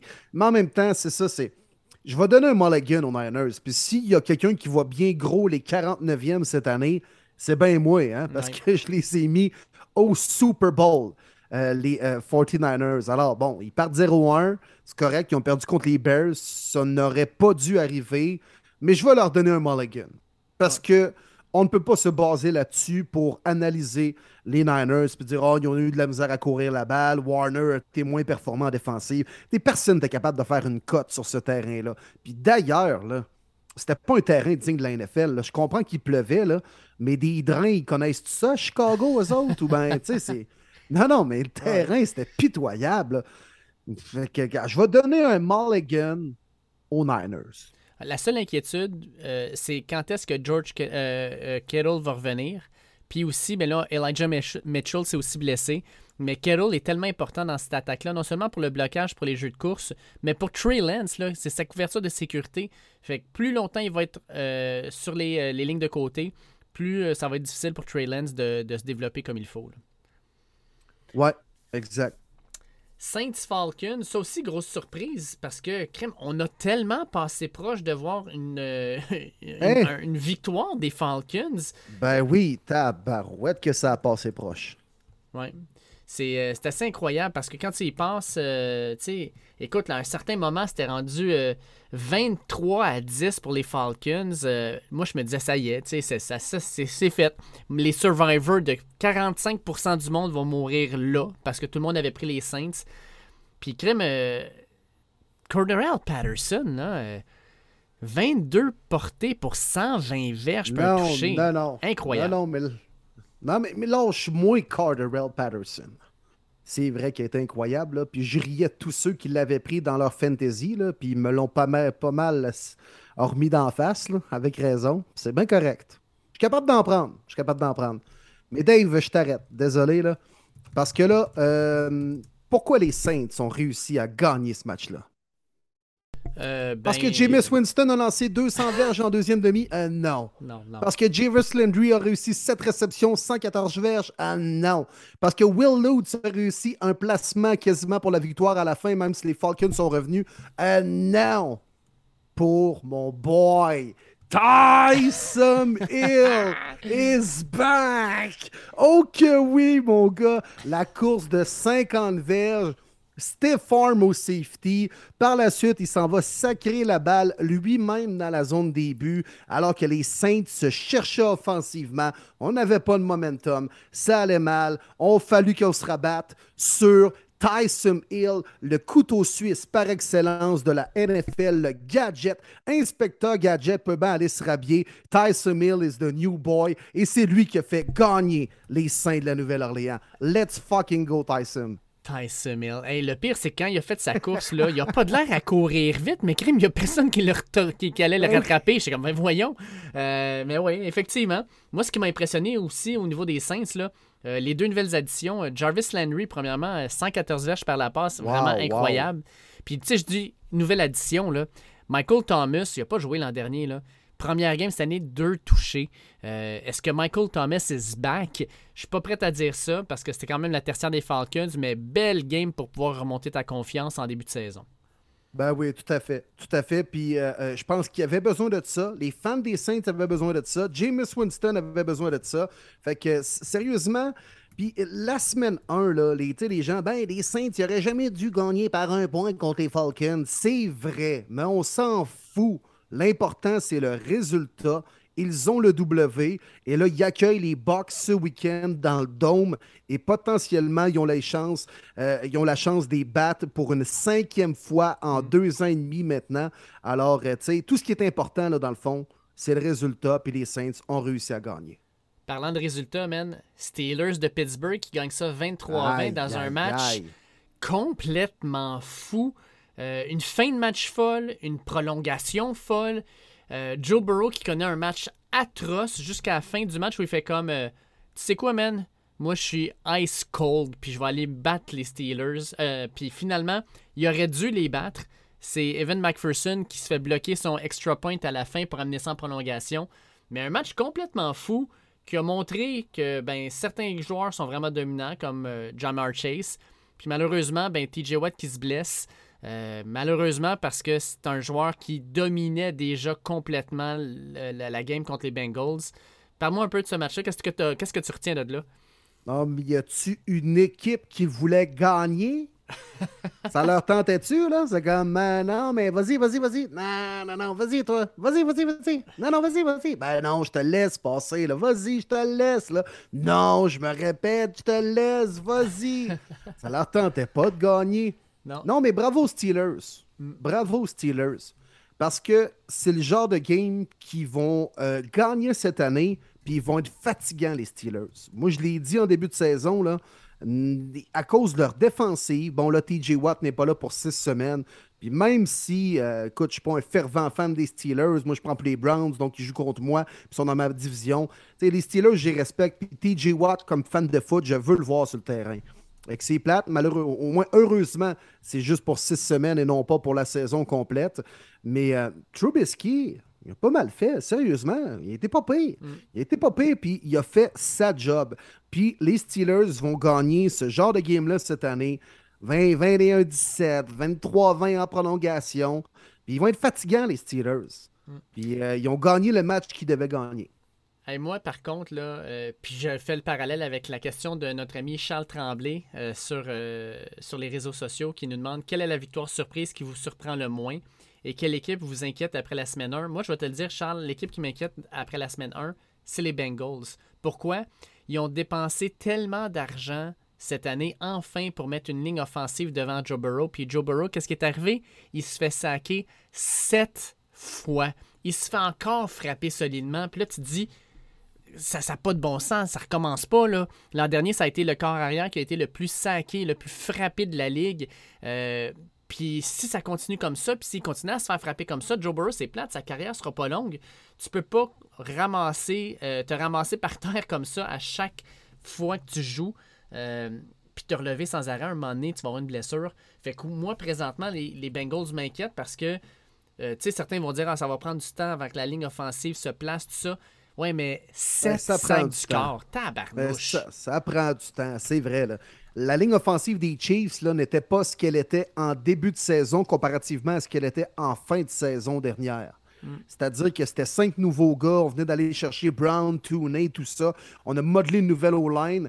Puis euh, c'est dur, là. N'importe qui qui a déjà joué sur une ligne offensive, là, euh, à l'écoute, que, ce soit cadet, juvénile, benjamin, collégial, avec le rougeard, name là, vous savez comment ça marche. Puis si tu n'as aucune complicité comme centre avec ton garde à côté de toi et comme bloqueur avec ton garde et vice-versa, ça ne marchera pas. Tu ne seras pas capable de t'échanger des blocs. Donc, je vais donner quand même un mulligan encore une fois. tu, vas, tu vas me l'entendre dire souvent, Dave, aujourd'hui, mais c'est le cas. faut pas partir en peur après une semaine. C'est vrai qu'il a été frappé Burrow, puis c'était pas plus encourageant de ce qu'on a vu au Super Bowl et tout ça. Mais c'est cinq nouveaux gars, on va apprendre à se connaître, à s'échanger des blocs, à faire des blocs doubles, puis euh, t'affrontais pas n'importe qui en plus. Hein. On s'entend que le front défensif des Steelers, là, il fait peur. Ça frappe de Cameron Hayward et compagnie, ça joue tough. Fait qu'il n'y avait pas un test facile en partant. Mais on leur donner une chance. Un autre mulligan. Puis qu'est-ce que tu penses de ça? Nicolas Baudouin nous demande est-ce qu'on sous-estime trop l'importance d'un long snapper? c'est bon, Sonic. Euh, je vais dire oui et non. non, mais tu sais, on, dit, la fameuse expression do your job, là. Mm. Ben, c'est ça, man. Je veux dire, tu as une job à faire, là. Puis tu t'es rendu dans la NFL parce que supposément tu fais des beaux snaps, là. Montre-nous les, mon chum, là. Ouais, exact. Eagles Lions. Les Eagles battent mes Lions bleus 38-35, mais je dois avouer oh! que mes Lions bleus euh, m'ont quand même, euh, sans dire rassuré, euh, m'ont montré des belles choses. Ah oui, ben oui, Dave, vas-y, vas-y, ben je t'écoute. Ils, ont remonté la pente. en quatrième quart, ils ont marqué 14 points contre 0 pour les Eagles. Certains diront, ben ça y est, c'était 38-21, les, les Eagles ont arrêté de jouer. Ouais, mais leur starter est encore sur le terrain, puis ils ont quand même été capables de remonter, chose qu'ils n'auraient pas fait dans les années dernières. Ensuite, on a vu une super performance de DeAndre Swift, 15 euh, portées pour 144 verges. Il a été vraiment la partie la plus importante de notre attaque. Jared Goff a eu de la misère à se partir, mais en deuxième demi, il a été beaucoup mieux. Mais moi, par contre, je dois avouer que ce qui m'inquiète, euh, c'est AJ Brown, la façon dont il nous a littéralement là, euh, détruit. Il s'est moqué de nous. 10 réceptions pour 155 verges. C'était c'était dur à regarder. En fait, moi, je vais te dire que ce qui était dur à regarder aussi, c'était à chaque fois que Jalen Hurts n'avait pas une, une, option libre, puis qu'il y avait un bon pass rush, ben, il partait à courir, puis il y avait personne qui le regardait, puis qui le suivait. Euh, fait que malheureusement, Jalen Hurts a pu en profiter pour courir vraiment beaucoup puis créer des, opportunités de premier essai à son équipe alors qu'il était mal pris. Tu sais, Jalen Hurts, c'est 90 verges par la course. Euh, tu peux pas permettre à Jalen Hurts de courir comme ça. Fait que le play calling, Aaron Glenn, notre DC, là, sérieusement, il a échappé un peu là-dessus de permettre à Jalen Hurts de courir autant. On n'aura pas ce problème-là cette semaine contre les Commanders parce que Carson Wentz ne courra pas comme ça. Mais ça reste que le play calling m'a peut-être un petit peu dérangé. Reste que les Eagles, on les voit gros. Ils nous ont montré qu'ils sont for real. Leur défensive est solide. Leur attaque va l'être aussi. Fait que grosse victoire des Eagles. Puis, ouais, c'est ça. Pour mes Lions, c'est positif malgré la défaite.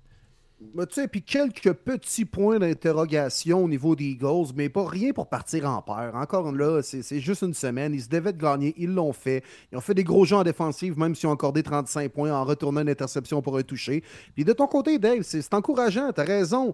Hutchinson, je l'ai adoré. Sérieusement, il a un gros moteur, mais force... il ressemble un peu à Max Crosby de la façon qu'il joue. Toujours intense, toujours prêt à aller dans le bloc, aller dans le backfield pour foutre la merde, même si c'est pas nécessairement lui qui va finir avec le plaqué ou le sac. Fait que très bon premier match pour lui. Puis tu parlais que les Eagles ont bien couru le ballon, mais DeAndre Swift aussi, il a été capable de courir la balle, pas à peu près.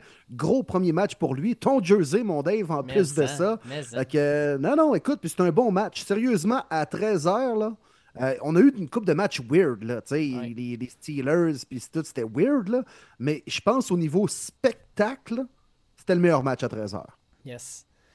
Euh, tu parlais de partir en peur. Partons en peur. Les Patriots vont être la pire équipe de la AFC pratiquement. Ils vont se battre avec les Jets. Sérieusement, ils se sont fait oh, humilier. Oh, oh. Non, non, mais ils se sont fait humilier contre les Dolphins. Puis là, en plus, Mac Jones, semblerait-il, est blessé. On n'est pas trop sûr s'il va être capable de jouer dans les prochaines semaines. Et, crème, euh, sérieusement, moi, j'ai pas aimé ce que j'ai vu des Patriots. Là. Il y a une question d'ailleurs, euh, puis je te pose, là. La question est assez simple. Nicolas Bergeron dit euh, Ça va durer combien de temps cette niaiserie-là de comité de coordonnateur offensif chez les Pats ben, le temps que Bill Secker, fait que ça devrait pas être trop long. Euh, mais c'est. Ah non, c'était pas chic. Ça, c'est clair, là. Puis, tu sais, les Pats, dans les dernières années, ont relativement toujours eu quand même de la difficulté contre les Dolphins. Hein? Il y avait toujours une petite game que Tom Brady échappait contre les Dolphins. Je me rappelle d'un jeu truqué à fin, fin, fin, là, sur le tout dernier jeu. C'est arrivé il y a 3-4 ans. Là, je suis convaincu que des gens à l'écoute s'en rappellent. Mais euh, les Dolphins, c'est encourageant, puis les Pats ne l'étaient vraiment pas. Euh, puis, tu sais, les, les Pats m'ont je trouve des fois qu'on a trop le réflexe facile à se dire Ah, ouais, c'est les Pats puis c'est Bill. Mais dans la NFL de 2022, ça te prend des joueurs aussi. Là. Ça te prend des studs quand même sur le terrain. Tu as bien beau avoir un bon système, tu as bien beau avoir des bons coachs. Ça te prend des joueurs aussi sur le terrain. Là. Offensivement et défensivement, tu regardes le line-up puis le depth chart des, des Pats. Là. dis Ouais, c'est à peu près le même feeling que j'ai quand je vais manger au Valentine. Je, je, sors de là, je fais Ouais, c'est ça. Là. fait que les Pats, euh, écoute, euh, la, saison pourrait être longue. Oui, effectivement. Mais tu sais, je les vois pas quand même en bas de 5 victoires. Parce que quand même une équipe qui, qui va relativement être capable à m'emmener de, de, battre une équipe qui a un meilleur dossier qu'eux. Mais euh, ça pourrait être plus tough qu'anticipé cette année, les Pats. Là. Surtout si Mac Jones ne joue pas comme l'année dernière, part déjà après une semaine avec une blessure. Ouais, ça pourrait être une année plus dure qu'anticipé pour les mm. Patriotes. Puis pour les, euh, pour, euh, pour les Dolphins, j'ai bien aimé ce que j'ai vu, mais on va se le dire, là, le vrai test commence maintenant. Cette semaine contre les Ravens, semaine d'après à Buffalo, puis la semaine d'après aux Bengals. Euh, et Boboy, ça va être euh, tout un stretch, ça. Fait que j'ai bien hâte de voir ce que Miami va faire contre la compétition un peu plus costaude. Euh, trois gros matchs. Fait si les, Dolphins sont 1-3 en sortant de là, on va avoir notre réponse. S'ils sont 4-1 ou même, pas 4-1, mais 3-1 ou 4-0, ben là, au peut-être que les Dolphins vont ouvrir bien des yeux à bien du monde. Exact. Du moins, Tyreek Hill, ça a marché après un match. Jalen Waddle a produit aussi. Tua était pas si mal quand même. Fait que c'est encourageant. Tu sais, quand on prend confiance après une semaine, là, des fois, tu peux anticiper la deuxième semaine de pratique totalement différent. Oui, exact. Euh, Ravens qui battent les Jets 24-9. Euh, Toi, euh, t'es le coach des Jets, là. Tu lances-tu Joe Flacco lancer 59 fois le ballon? ben là, Seigneur, non. Aucun bon sens. Joe Flacco, il doit être raqué. S'il doit être raqué, man, même encore aujourd'hui, je pense qu'il a encore mal à l'épaule. Tu sais, on dit que les Jets sont un des, des bons duos de porteurs, de jeunes porteurs de ballon dans la NFL, avec Michael Carter et Brees Hall. Il y en a un qui court 10 fois, l'autre 6. Ah ouais, donne-leur la balle. Oui. tu sais, je comprends que rapidement tu joues du football de rattrapage, là, parce que les Ravens ont pris devant tôt dans le match. Mais t'es pas là pour gagner. Puis anyway, penses-tu le faire avec Joe Flacco contre Lamar Jackson? Really? Donne la balle à tes jeunes. Ils ont une bonne O-line, les Jets en plus. Laisse Vera Tucker faire des traps, à aller pogner des joueurs comme ça. C'est le même qui est performant. Les Jets ne cèdent pas. Puis Robert Sally, j'ai bien du respect pour lui comme coordonnateur défensif. Mais en ce moment, là, moi, il ne me démontre pas que c'est l'homme de la situation avec les Jets. Oh, il n'y a pas une bonne équipe. C'est trop facile de dire ça. La culture n'a pas changé chez les Jets depuis deux ans. Et malheureusement, c'est lui qui devrait inculquer une nouvelle culture. 100% hmm. d'accord avec toi. Puis euh, ben pour les Ravens, on va voir qu'est-ce qu'ils sont capables de faire cette semaine, comme je disais avec les Bills. Euh, pas avec les Bills, mais avec les Dolphins plutôt. Ouais, exact. Commanders qui gagnent 28-22 contre les Jags. et j'ai ah, tellement hâte de t'entendre parler parce que Oh, Trevor Lawrence. Hein? Ah, ben oui, ben oui, ben oui. Premièrement, là, les, les deux guidounes, là, puis je dis ça respectueusement, là, mais Dave et Marty, vous étiez là, les Jaguars vont gagner. Voyons donc, nouvelle ère avec Doug Peterson, puis j'avais été le seul, moi, à prendre les un WFT. oh oui, monsieur. Ok, oui, hein? Oui. Ben, pour une seule raison, ben, c'est les fucking Jaguars de l'autre côté. Voyons donc, là. Puis les Commanders, là, ou que dis-je, les WFT. Tu sais, c'est rien pour écrire à sa mère, là. On s'entend là-dessus, là. Mais euh, ils sont revenus en fin de match pour reprendre les devants. Et euh, finalement, ce qui devait arriver arriva. Trevor Lawrence sur une séquence qui euh, aurait pu être victorieuse. Là fameux, euh, fameuse winning drive. Là. Euh, ben, Qu'est-ce qui est arrivé déjà, Dave? Je me rappelle pas. Euh, ouais, non, c'est ça. Là. Mmh, Finalement, il a lancé une passe. Quoi il, me semble qu'il a lancé une passe, mais il est arrivé dans, dans, dans le mauvais chandail. ouais, quelque chose comme ah. ça. Là. Une interception, je pense. Hein? Il a lancé une interception. Hein, le fameux euh, prodige et prochaine vedette de la NFL. Il est jeune, il apprend. OK, mais là, on est rendu à sa deuxième saison. Il n'a pas plus gagné un match parce qu'il n'en a pas gagné un l'année dernière. Il en a gagné un, hein, juste un? Oui, juste un. Il en a, il en a gagné un, c'est ça. OK, non, je ne vais pas quand même dire des faussetés. Euh, mais là, il perd le premier cette année alors que, tu sais, on s'entend. C'est un adversaire prenable jamais j'aurais dit que les Jaguars, ils ont perdu, puis Lawrence, il apprend pas s'il avait joué contre les Bills, je comprends. Là, là c'est un adversaire prenable, tu avais les devants, tu pouvais bâtir sur cette victoire-là. Au lieu de ça, il s'en va lancer une interception à la fin. C'est que... Fait comme m'amener, man, je vais le changer là, quand je vais le voir. Je vais le changer mon fusil d'épaule. Mais il va falloir que Trevor Lawrence me démontre qu'il a au moins le potentiel de progresser dans cette ligue-là. Puis Chris, depuis un an et demi, je le vois pas.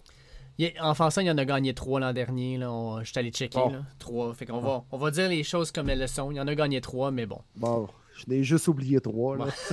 on ne jouera pas ces détails. Et puis par Washington, sérieusement, là, Carson Wentz nous a prouvé que ben euh, que, c'est Carson Wentz. Euh, il est capable du meilleur comme du pire. Fait que, écoute, oui, quatre touchés, mais il y a deux interceptions. Il a fait des lancers qui n'étaient pas tout le temps précis, puis d'autres qui l'étaient pas mal plus à la coche. Euh, ton meilleur receveur, c'est Antonio Gibson, le porteur de ballon. mais tu sais, ça, ça, reste quand même, je trouve qu'il a quand même bien performé. Puis Petite mention à Benjamin Saint-Just, qui est le quatrième meilleur tackler de l'équipe avec quatre tackles et aussi un hit sur le corps arrière. Il a connu un fort match. Fait que bien content d'avoir pu voir ça de, Benjamin. Ben écoute, c'est son match avec son, euh, le plus grand nombre de plaqués euh, depuis ses débuts dans la NFL. Alors, euh, bravo BSG, assurément, qui évolue pour les WFT. Yes, sir. Puis là, écoute, je vous fais écouter quelque chose. Mon Will, ça va te rappeler des bons souvenirs. Ah. It's a 58-yard field goal attempt by the rookie from LSU. Snap ouais. back. He's into it. Line drive. End over end. The kick is up, and it is. It is. It is good. And York has the field goal Oh, from 58 yards out with eight seconds left to go in the ball game. It's a Hein? Hein? Quand même pas Wow. pire, ça. Wow, les frissons, man. Là. Le poil drette ses bras actuellement. Écoute, on Wow, remercie, wow, euh, on remercie at Terrence Hodge qui a fait le petit montage, mais magnifique vidéo avec notre, notre Céline nationale qui chante pour tes Ben bruns. oui, oui. Incroyable. Non, non, qui chante pour Cade York.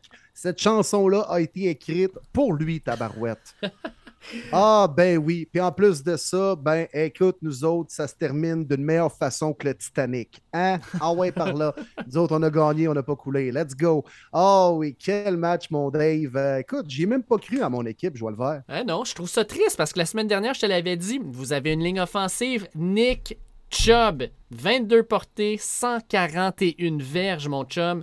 C'est ça qui a fait la différence parce que de l'autre bord, Christian McCaffrey, là, que tout le monde a pris dans le top 3 de ses Lake Fantasy, 10 carry, 33 verges, man. C'était plate un peu. Puis même au niveau de la passe, 4 pour 24.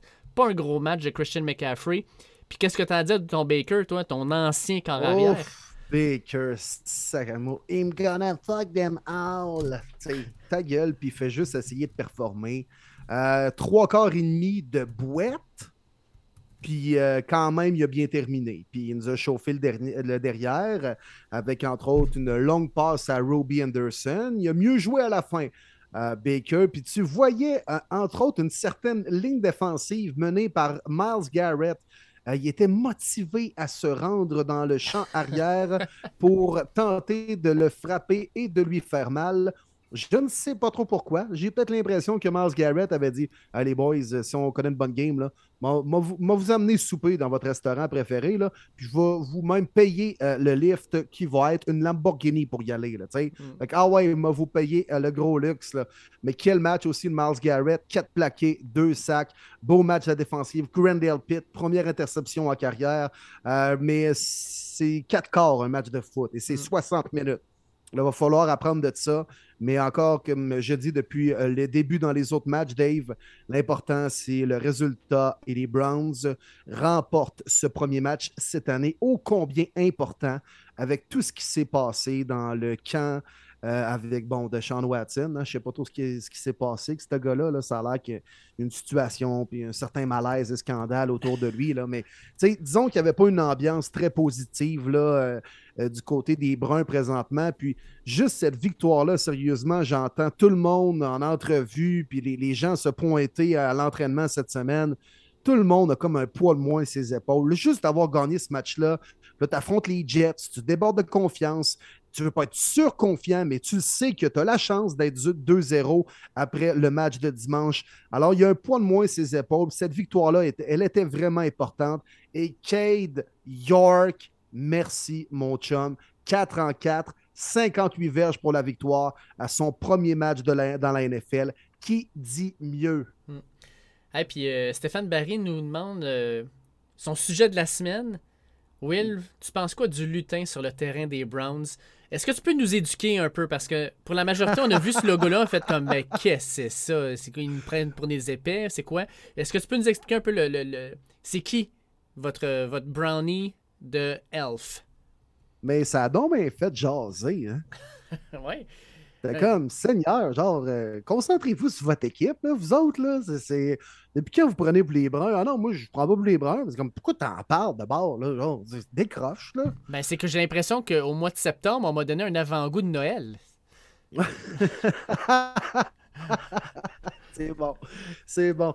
Non, ben écoute, puis c'est cool. C'est euh, euh, l'organisation des Browns qui avait demandé à leurs partisans, même aux fans de la NFL, de, de voter pour euh, le nouveau logo au centre du terrain. Il y avait quatre options, quatre belles options qui avaient été retenues. Euh, dont entre autres le fameux logo de Brawny the Elf qui fait un stiff arm avec un ballon. Et puis ça, ben, c'est pas un nouveau logo, il n'est pas sorti de nulle part.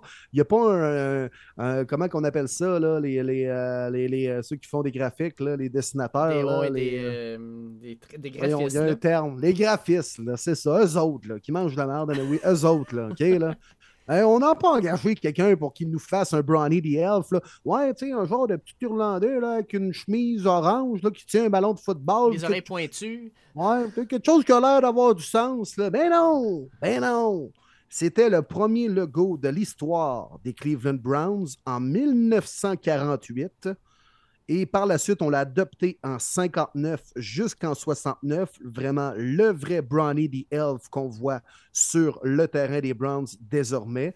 Et depuis 70, ben là, c'est le bon vieux casse-orange qui est devenu comme le logo principal des Browns. Mais on n'a pas sorti ça de nulle part. C'est quand même dans l'histoire et les annales de cette prestigieuse organisation. OK? Je le dis un peu en riant, là, mais quand même. Là.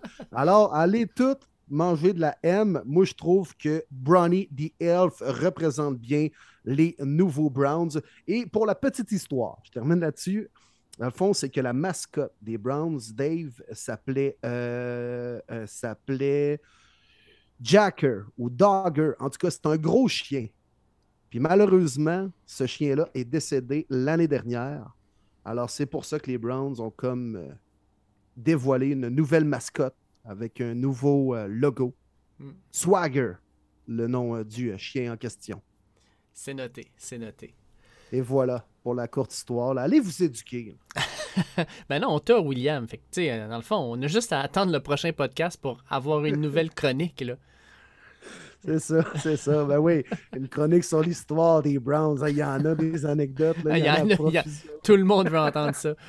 La fameuse année, on a gagné deux games en 46. là. Hey, on, on a eu notre première nulle de la saison. C'est fait. Les Colts contre les Texans, 20 à 20, dans un match qui m'a donné le goût de vomir. En gros, ça ressemble à ça. Ouais, c'est déjà fait, hein, le- Ah. la fameuse nulle. Hein, c'est, ça arrive souvent euh, maintenant dans la NFL, on dirait. Là, C'est arrivé après une semaine déjà, puis c'est quasiment arrivé pour deux matchs, là, entre autres les Bengals et les Steelers. Ça a passé proche aussi. Euh, ouais, que dire de ça? À part vos Colts, là, vendez-moi vos Colts. Là. Matt Ryan, Michael Pittman, ouais, il était bon, Pittman. Non, non, c'est vrai qu'il y a eu des bonnes stats, là, je n'y enlève pas. Là. Mais tu sais, ultimement, moi je dis comme, c'est ça, c'est le résultat qui importe. Là.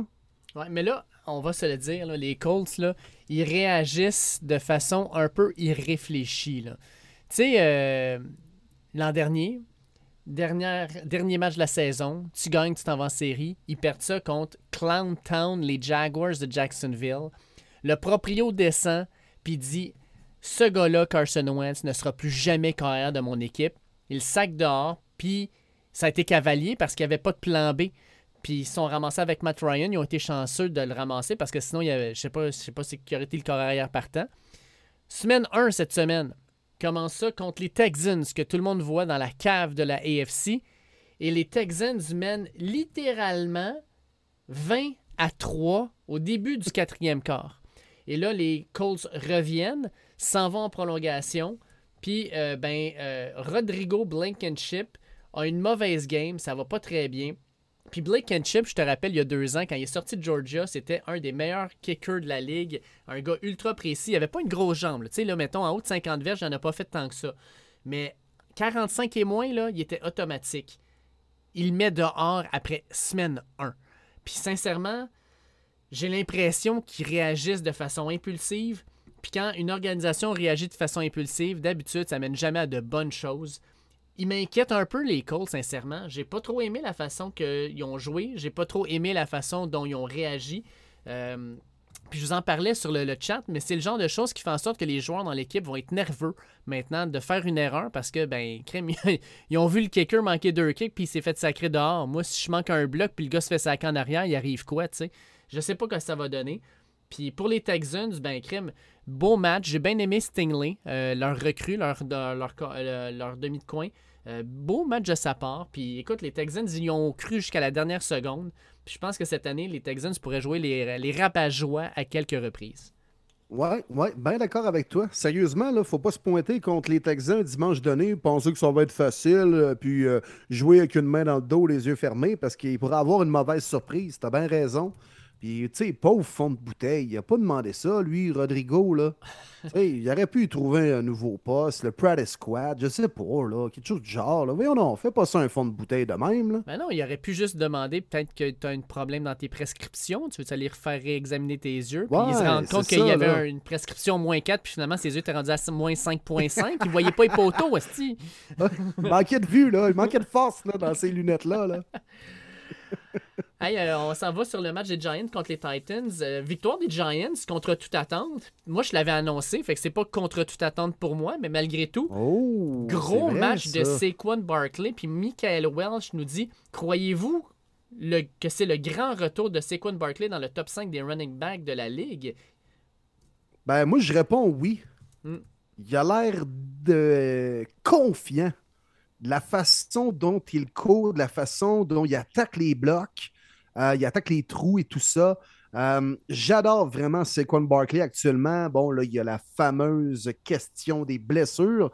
Mais à un moment donné, tu ne peux pas le prévoir. sais. Fait qu'on peut pas dire est-ce que Saquon Barkley euh, va revenir dans l'élite cette année? Oui, mais s'il se blesse, non. Ouais, tu sais, tu sais, tu peux pas dire ça. Alors, s'il reste en santé, puis je pense que ça va être le cas, il va réussir à revenir dans l'élite de la NFL par son talent. Puis on y a fait confiance. J'ai aimé l'offensive de Dayball, basée un peu plus autour de lui, justement, où il donne l'option des courtes passes pour Daniel Jones. On ne le met pas trop dans le trouble. La défensive a fait le travail euh, aussi. Puis euh, c'était beau à voir les Giants qui avaient quas- quasiment l'air d'avoir remporté le Super Bowl avec des balles, deux qui rappent dans le vestiaire après comme M&M avec ses joueurs. C'était cœur, hein? Bravo, c'est un beau team spirit. Puis euh, c'est comme ça que tu crées un esprit d'équipe en début de saison en plus de ça. Ça me rappelle des beaux souvenirs de la première victoire des Lions de Détroit l'an dernier. Ah, c'était beau, la célébration. Hey, mais ça, par exemple, C'était pas la semaine 1 par contre. Hein? Ouais, non, c'était pas semaine 1. Mais moi, ce qui m'a surpris, là, c'est Quinn Barkley, deux fois plus de verges que Derrick Henry en trois courses de moins. 164 à 82. La défensive des Giants, là, gros match pour ralentir Derrick Henry, euh, qui, qui est quand même, tu sais, là, il va tranquillement prendre son air d'aller. là, C'est comme un gros diesel. Une fois qu'il est parti, il est plus arrêtable. Mais ça reste quand même que de tenir Derrick Henry à seulement 3,9 verges la course, euh, assez impressionnant. Puis pour Barkley, il était uniquement à 24 verges, d'avoir autant de verges par la course que Daniel Jones par la passe. Ça dit tout. Wow. Ouais. Saquon is back? Yes. Parlant de grands joueurs, Justin Jefferson, man, quel show il nous a donné dans la victoire des Vikings contre les Packers. Il a été dominant. Puis tu sais, on s'entend, les Packers, ils c'est pas des deux de pique qui ont de l'autre bord. Là. Ils ont Jair Alexander. Tout- Moi, je, moi, je leur, moi, j'ai dit que les Packers avaient l'une des meilleures défensives de la ligue, sinon la meilleure. Justin Jefferson a dit Ah ouais, check ça. 9 réceptions, 184 verges, 2 touchés. Incroyable. Mm. Sérieux, Justin Jefferson, actuellement, là, il est euh, dominant, pas à peu près. Euh, non seulement très payant pour tous ceux qui le possèdent dans leur fantasy, mais euh, cette année, là, il a l'air en mission. Puis euh, je pense qu'on peut déjà dire qu'il va terminer au premier rang au niveau des verges totales dans la NFL. Moi, je le prédis. Puis euh, je vais même aller plus loin que ça, Dave. J'ai l'impression qu'il va pouvoir répéter peut-être ce que Cooper Cup a fait l'année dernière, c'est-à-dire remporter la triple couronne chez les receveurs avec le nombre de réceptions, de verges et de touchés. Euh, Jefferson est vraiment dans une classe à part présentement. Il part en feu. Euh, Kirk, il y a une belle complicité avec lui, bien appuyé par le vétéran Thielen. Euh, Darius Smith a fait sentir sa présence dans le champ de son ancienne équipe. Il a dérangé Aaron Rodgers. Aaron Rodgers a fait la baboune quand il a vu Watson dropper le ballon. Euh, C'était un classique premier match pour les Packers. Un classique. Puis Pierre Bouffe FR nous dit Que pensez-vous des Vikings? Ont-ils moyen d'aller jusqu'au bout? Ben, sincèrement, ce qu'ils nous ont montré, euh, la réponse serait probablement oui. Parce qu'ils ont une attaque qui est diversifiée. Dalvin Cook a connu un fort match aussi. Adam Thielen peut utiliser, mais probablement qu'il va l'être plus dans les prochains matchs. La défensive va saquer quatre fois Aaron Rodgers. Aaron Rodgers a dû trouver la soirée longue. là. On s'entend, la première passe, là, elle était parfaite directement dans les mains de Christian Watson, qui l'échappe. Euh, ah non, les, les Packers, je, panique pas tout de suite parce qu'ils ont la défensive, ils ont le corps arrière, il va, des choses vont se placer. Mais les Vikings ont ce qu'il faut pour connaître une saison magique. Puis ben, ils ont bien commencé ça. Ouais, et toi et moi, on les voyait gros, euh, les mauves. Ouais. euh, Cette année, mon Dave a l'air euh, scoil, scoil, scoil. Chiefs Cardinals. Excuse-moi, mais le chum Mathieu Labbé, là, j'ai écorché ses Cardinals solidement la semaine dernière. Il était pas content.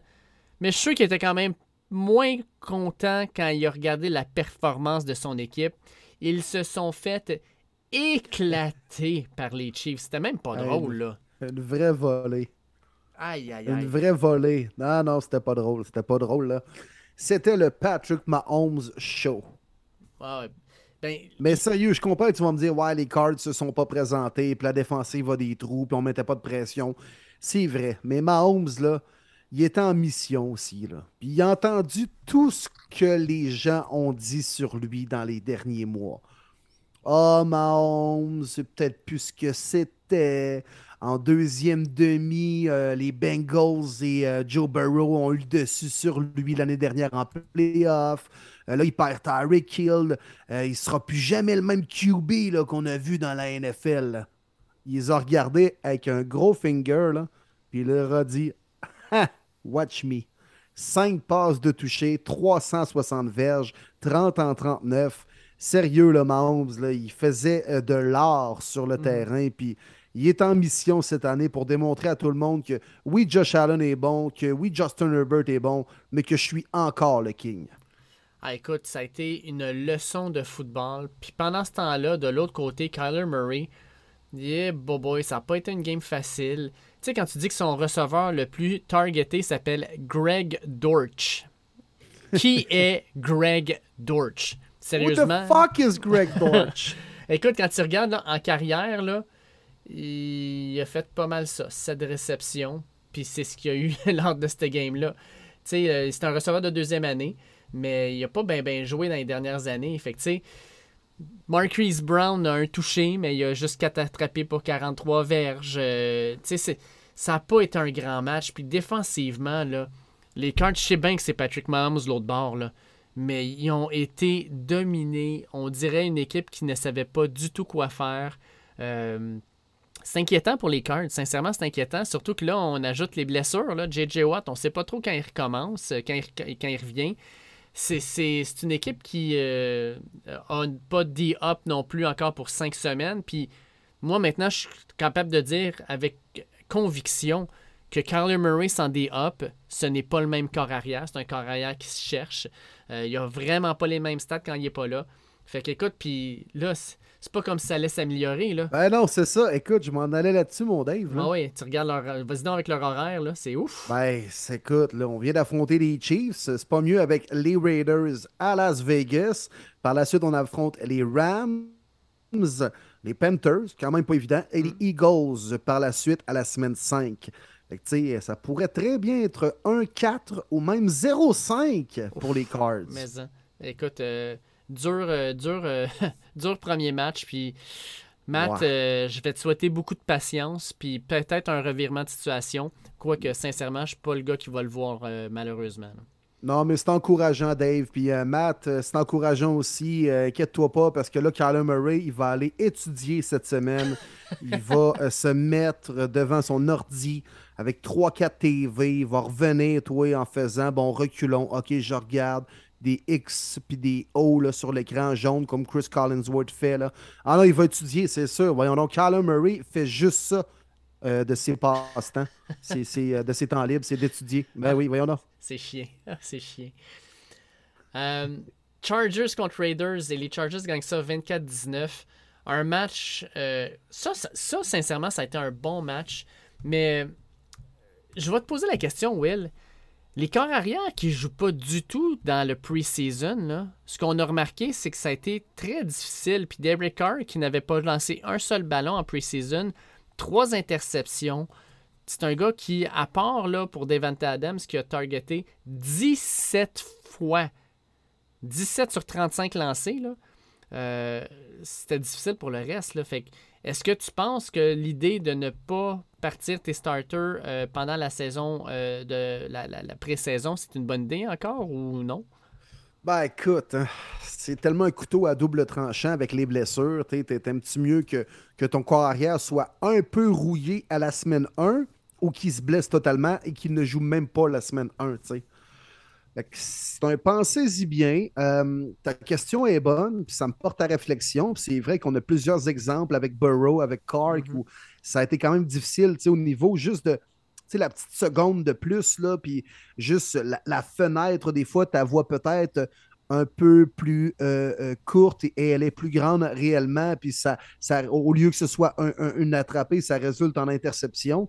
Euh, alors, euh, ouais, c'est un pensez-y bien, mais euh, je pense que l'élément clé, mettons, si on pense à Burrow et à Carr, c'est deux gars qui avaient une exécrable O-line lors du match de dimanche dernier. Puis ça, pour un QB qui a peut-être encore à chercher puis à trouver ses repères, si en plus de ça, tu as de la pression, tu dois sortir de ta pochette, improviser, ben là, je pense que c'est plusieurs multiplications négatives là, où euh, ça devient difficile de performer dans telles circonstances. Euh, écoute, la O-line des Raiders s'est fait bouffer totalement. Ouais, Les Raiders sont talentueux. Ah oui, ben c'était beau, Wow. man. Mais euh, les Raiders sont bons, mais euh, ils n'ont pas d'O-line. La O-line, là, ça va être très difficile cette année.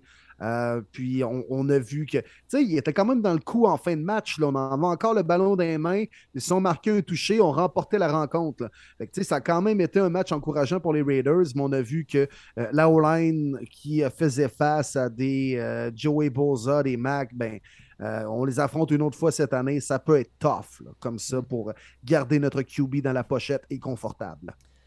Après la domination de 19-3 des Bucks contre les Cowboys, Samuel Sirois nous pose la question à part espérer un miracle de Cooper Rush avec les Cowboys parce que Dak Prescott s'est blessé au pouce et ne sera pas là pour au moins 6 à 8 semaines, quelle serait la meilleure solution pour combler cette absence-là selon vous? Mon début de saison est assez difficile.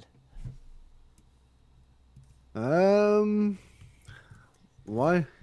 Ben Il là, tout le monde pense à Jimmy Garoppolo, mais ça n'arrivera pas. Non. Jimmy G ne quittera pas les Niners, surtout pas après une défaite comme ça face aux Bears où Trey Lance n'a pas été extraordinaire. Les Niners vont pas faire Ben ouais, on va l'échanger, Garoppolo, voyons donc.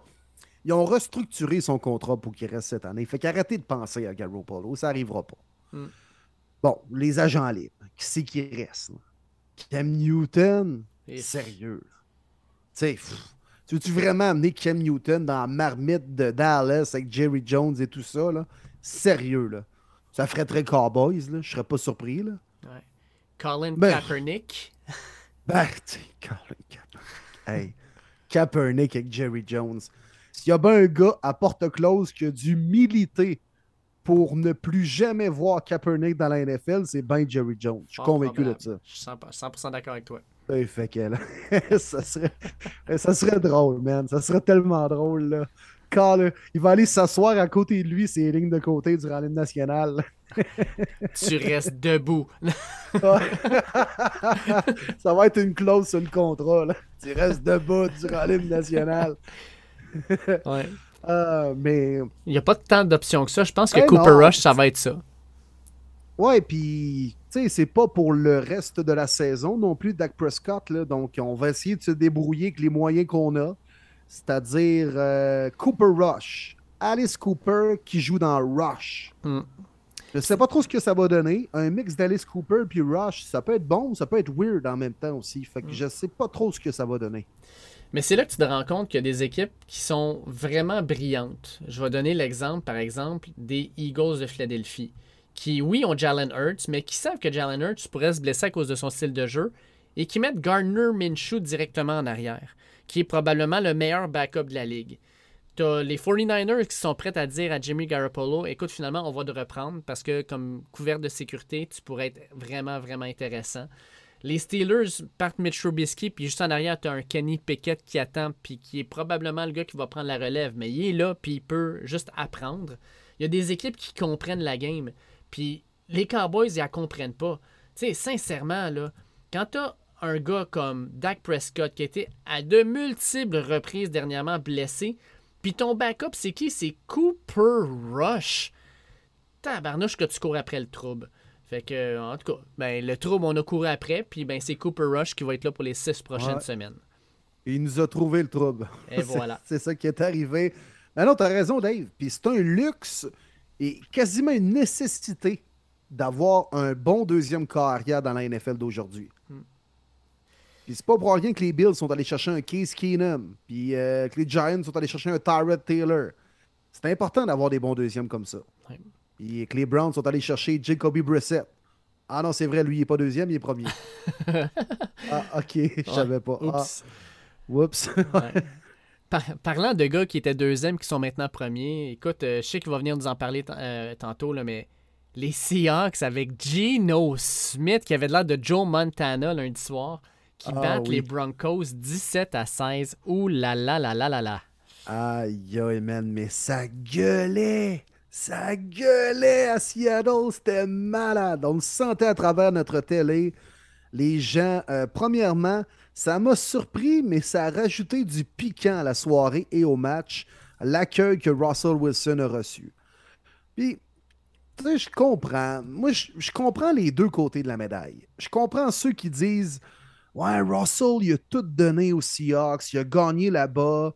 Puis là, maintenant, il voulait juste, tu sais, comme aller ailleurs, puis avoir un nouveau départ sans renier les Seahawks. Puis il ne renie pas pour autant, c'est vrai. Puis il n'a pas, pas été respectueux envers les Seahawks. Mais en même temps, moi, je comprends l'autre côté de la médaille de la personne qui dit Qu'est-ce qu'il joue plus pour notre équipe, là Il s'en vient jouer chez nous, puis là, nous autres, il faudrait l'applaudir puis dérouler le tapis rouge. Fuck off, on va le huer. Puis c'est bien correct aussi. Mhm. Puis garde, Russell Wilson, il était dérangé de ça, là. Qu'ils viennent pas nous dire le contraire, là. Qu'ils viennent sur le podcast voir premier début, puis qu'ils nous disent Ah non, non, non, j'ai pas été intimidé du tout de, le- de la foule. Mon œil, man, j'ai-tu une poignée dans le dos, là? Arrête. Hmm. Tout le monde a été intimidé chez les Broncos. Ils ont échappé deux fois la balle à la ligne de 1, je vais le faire. Hey, puis, tu sais, parlant d'intimider, j'ai euh, un de mes bons chums, là, Dave Montreuil, qui pose la question. Quand tu as 5 false start penalty dans, la, dans le même match, ça vient d'où le problème? C'est-tu juste les gars qui entendent rien? C'est-tu le corps arrière qui prend trop de temps? C'est-tu le coordonnateur offensif qui attend trop longtemps avant de donner le jeu? Le problème vient d'où? Communication entre les O-line et le QB. Ouais. Souvent, c'est le carrière qui va aller voir, bon, c'est gros bonhomme, et surtout, des fois, on va y aller avec, euh, avec euh, un no huddle, là, tu sais, pour communiquer euh, le jeu avec les signes, pour donner une chance que tout le monde comprenne. Mais c'est important, bon, que le garde voit bien Russell, le garde va par la suite taper sur la cuisse du centre, et là, ça indique au centre de snapper le ballon parce que lui, il n'entend absolument rien, puis il n'entend pas le compte du carrière en, en arrière de lui. Le fameux bleu 12, bleu 12. là. Fait que c- ça, c'est une mauvaise communication entre Russell et les O-line. Puis, tu sais, qu'est-ce que vous pensez que les, équipes font durant la semaine? là? Tu sais, oui, ils pratiquent leur jeu, puis ils. Les receveurs font des catchs, puis ils attrapent, puis les O-line, ils foncent dans des domaines. Mais ultimement, c'est ce qu'on pratique. Tu sais, la cohésion, l'exécution. Puis tu peux pas te mettre dans une situation où il y a 75 000 personnes qui crient en pratique, là, je comprends. Là. Mm. Mais, mais tu sais, il faut que ça soit fluide quand tu arrives en situation de match. Puis quand tu as un carrière expérimenté comme Russell Wilson, c'est pas une recrue, là. Mais c'est supposé être fluide. Puis c'était compliqué chez les Broncos. là.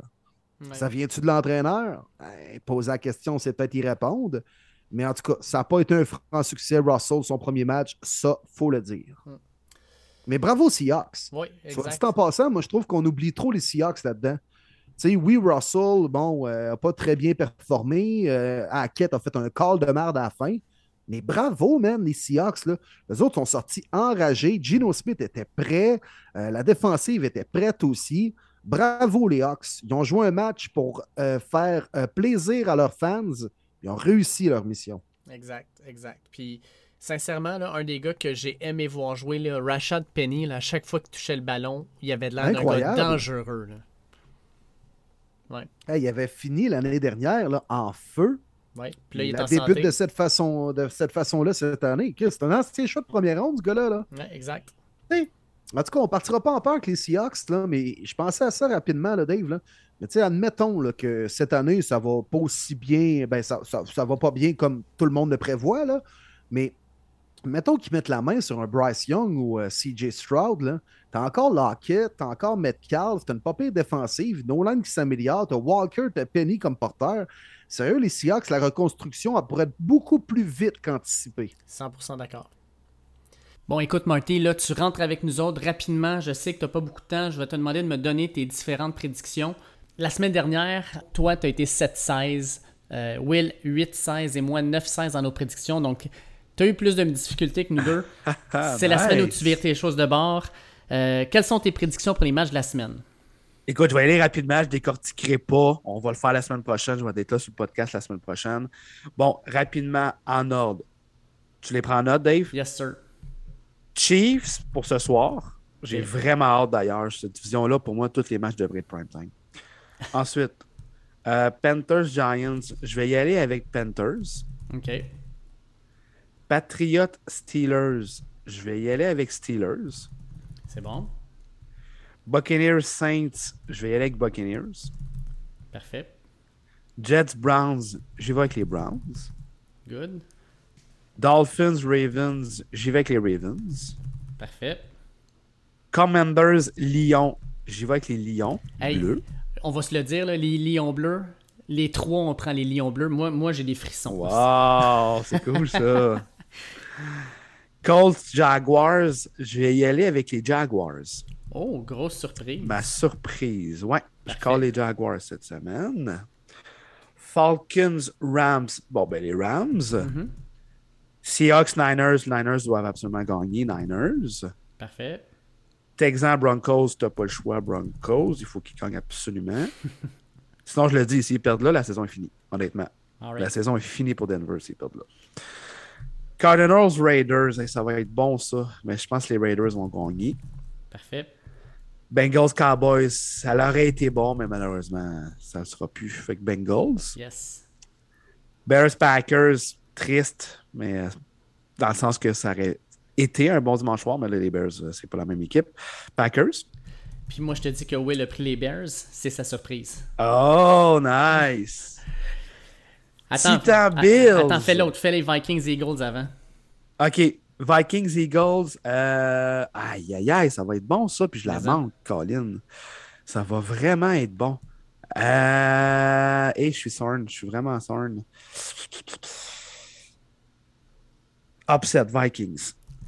Ah, écoute, on est trop upset là-dessus. Puis finalement, Ah ouais, ok. Puis finalement, la game où toi, tu vas être Martin Saint-Jean, tu vas être à Buffalo pour voir The oui, King Henry. Ta prédiction sur ce match-là? Écoute, euh, j'ai vraiment hâte, je suis excité. Euh, je pense que c'est là que je vais avaler ma pilule de la maudite défaite des Broncos quand je vais vivre. C'est quoi une vraie équipe aspirante au championnat? Les Bills de Buffalo vont piétiner les Titans. Dans les dernières années, ça a été difficile. Derrick Henry qui a beaucoup couru contre la défensive des Bills. Euh, je pense que là, ça va être un petit peu plus difficile. Josh Allen, il est, il est dans sa zone. Il est dans sa zone. Ce gars-là va gagner le MVP. Euh, j'ai tellement hâte, Dave. J'ai hâte. On va être euh, beaucoup de Québécois. Nous, on va être six Québécois. On va avoir du fun. On va retrouver plein, plein, plein de gens qu'on connaît là-bas, dans le tailgate de Bob Genet. Euh, on va essayer de se faire un petit FaceTime, quelque chose Oui, là, euh, oui, qui pourrait être cool. Mais j'ai vraiment, vraiment hâte d'aller assister à cette rencontre-là en prime time Monday Night Football. Donc, pour moi, sans équivoque, évidemment, je me range du côté des Bills. Great. Écoute, euh, c'est pris en note, puis on va continuer ça. À date, euh, t'es euh, troisième sur trois, mon Marley, pas de pression. Mais écoute, moi je pense que non seulement tes cool. Broncos vont gagner, mais en plus on va vivre un super moment avec Bob Jeunesse, sa gang, puis ta gang à toi. Fait que ça va être écœurant la semaine prochaine. Donc Martin nous a laissé, puis maintenant, ben Will, toi puis moi, on part là-dessus. Hey, on a joué au jeu des prévisions, puis je vous l'avais dit en tant que prof de maths, ben c'est moi qui va m'occuper des chiffres. Donc la semaine dernière, Martin, 7 bonnes prédictions sur 16 matchs. OK. Will, 8 sur 16. Moi, 50%, c'est ce que j'avais à l'école. C'est pas ouais. pire. Puis moi, ben 9 sur 16, la différence étant probablement que moi, j'ai pris pour tes Browns, mon Will. Fait que, Ouais. euh, ouais. 9 sur 16, c'est... Et moi, j'ai pris Panthers. Et voilà. Fait que, écoute, Good moi, job, je- Dave. je Good content. job. T'es Je je suis content. Ma première semaine est déjà victorieuse. Et la deuxième le sera tout autant. Fait que moi, je vais y aller parce que c'est moi qui mène avec ma première prédiction. Puis tu suis, Will, puis on jouera de même un peu. Là. Chargers Chief, match du jeudi soir. Ça va être un match extraordinaire. On a entendu Sacha nous dire que lui, il s'attendait à un match où les Chargers allaient gagner par 3, un genre de 31-28. Écoute, Sacha, je veux pas te faire de peine, mais moi, je vois les Chiefs gagner ça. On a vu Patrick Mahomes ce qu'il a été capable de faire. C'est absolument extraordinaire. Puis la défensive joue bien. Ils ont bien joué contre les Cards, ils ont bien contrôlés. Ça va être plus difficile contre les Chargers, mais je pense que les Chiefs et Patrick Mahomes ont ce qu'il faut pour gagner ce match-là. Ça va être un match au pointage, un match serré, mais je pense que les Chiefs vont sortir avec la victoire. Ah oui, à Arrowhead, match d'ouverture pour les Chiefs à domicile. Euh, ça va être bon, ça va être un excellent spectacle, un shootout. Moi, je m'attends à ça, sérieusement. Les deux équipes à haut de 30 points. Puis euh, la différence, ça va être au niveau de la O-line des Chiefs, qui va être capable de stopper Mac et Boza. Euh, les deux se sont amusés contre les Raiders et une piètre O-line la semaine dernière.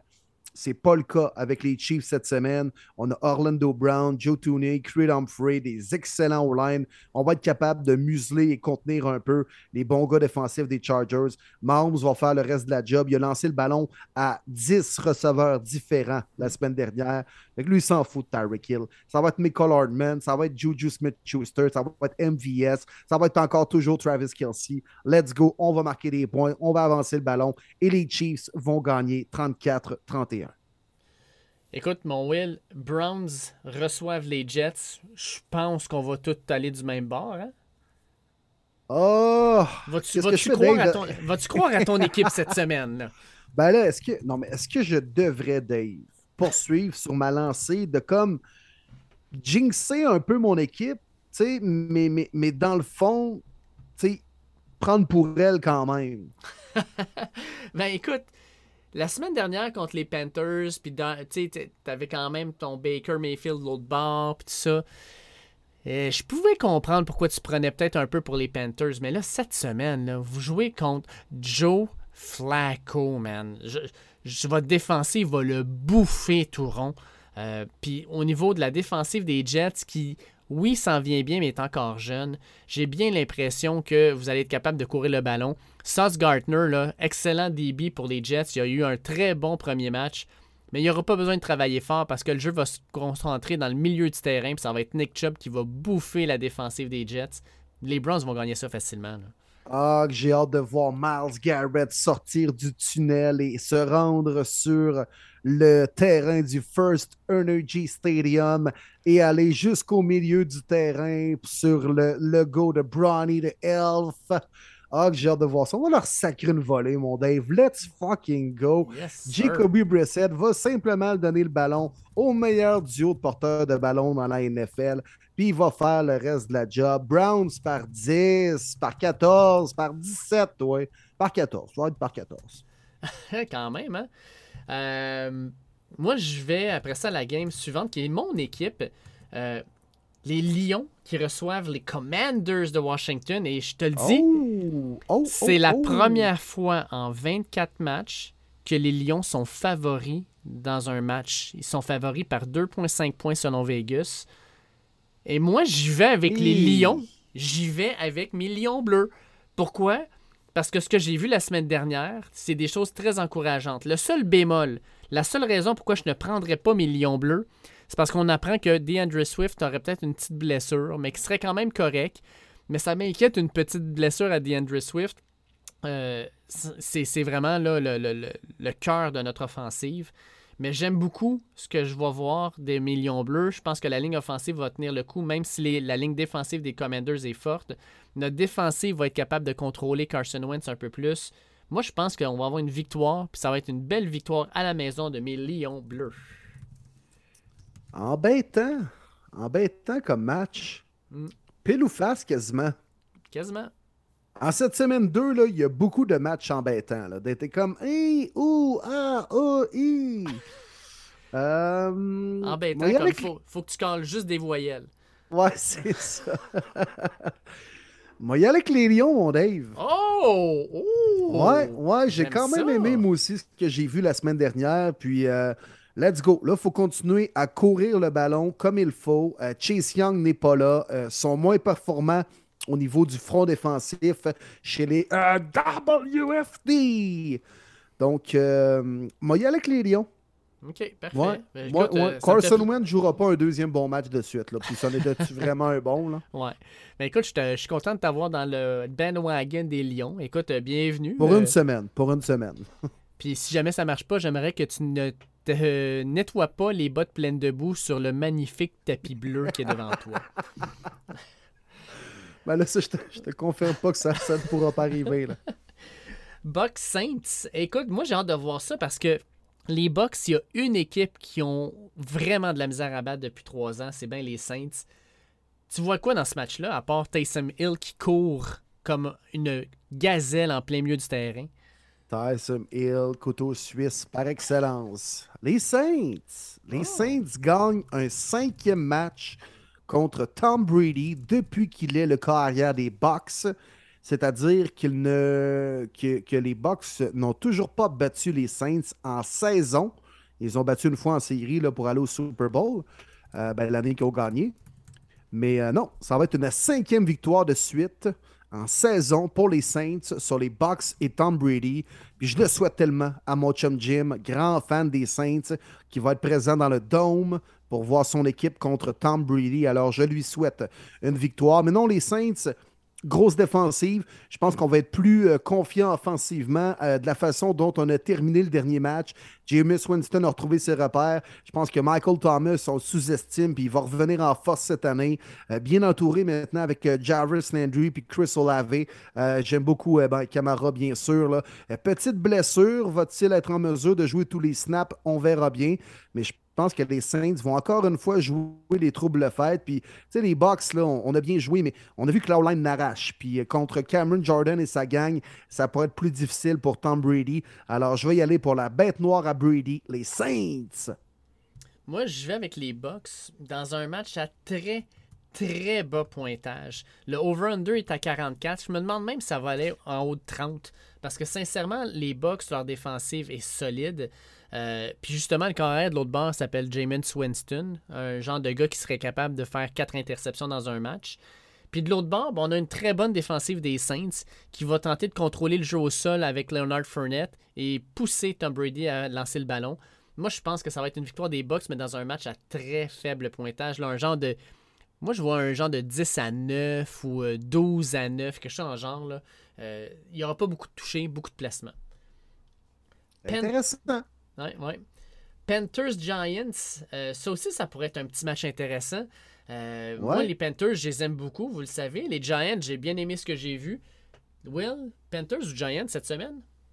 Giants, Oh. G-Man, G-Man, let's go. On va, écoute, on, on a vu que la défensive des Panthers, on est en mesure de courir contre elle. C'est ce que les Browns ont prouvé.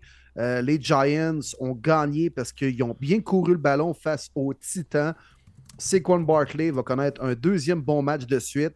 Les Panthers, pas un mauvais club, mais ils cherchent un peu. Puis surtout, je les ai vus, ils sont pas réguliers de série en série. Défensivement, on a quelques trous.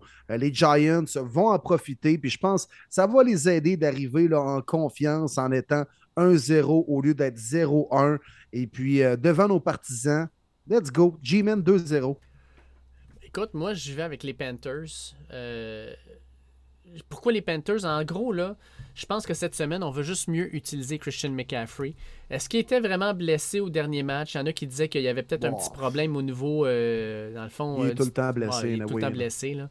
Mais je pense qu'on va plus l'utiliser. Puis sa vitesse pourrait être un problème pour la défensive des Giants. Euh, c'est un gars qui, quand il met l'accélérateur, il est tellement dangereux.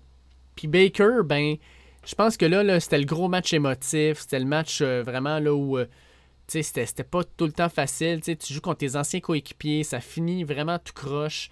Moi, je pense que cette semaine, il se replace puis il va connaître un fort match. Fait que j'y vais avec les Panthers. Puis j'aime bien la défensive. Euh, je pense que ça va être un bon match pour Brent Burns.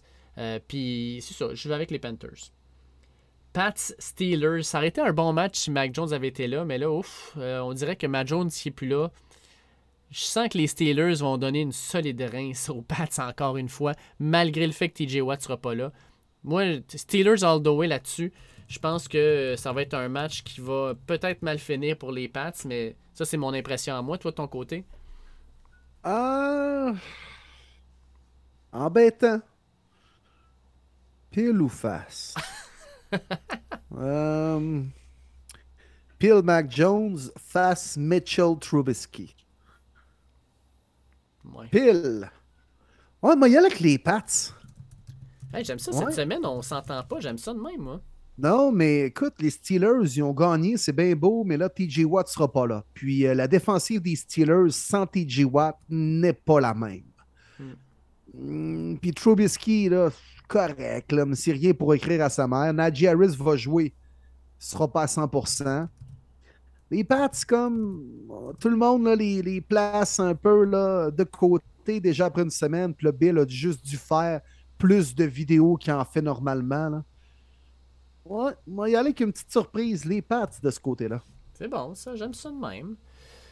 Là, euh, le prochain duel, c'est les Colts contre les Jaguars. Match revanche du dernier match l'an dernier.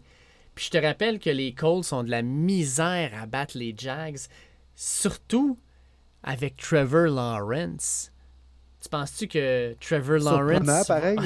je m'en allais, je m'en allais à peu près là. Penses-tu que Trevor Lawrence va être capable de battre les Colts pour une deuxième fois de suite?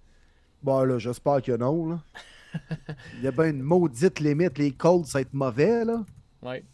Égaliser contre les Texans, puis après ça, perdre contre les Jaguars. crème, C'est le compte du malheur, là. Sérieux, là.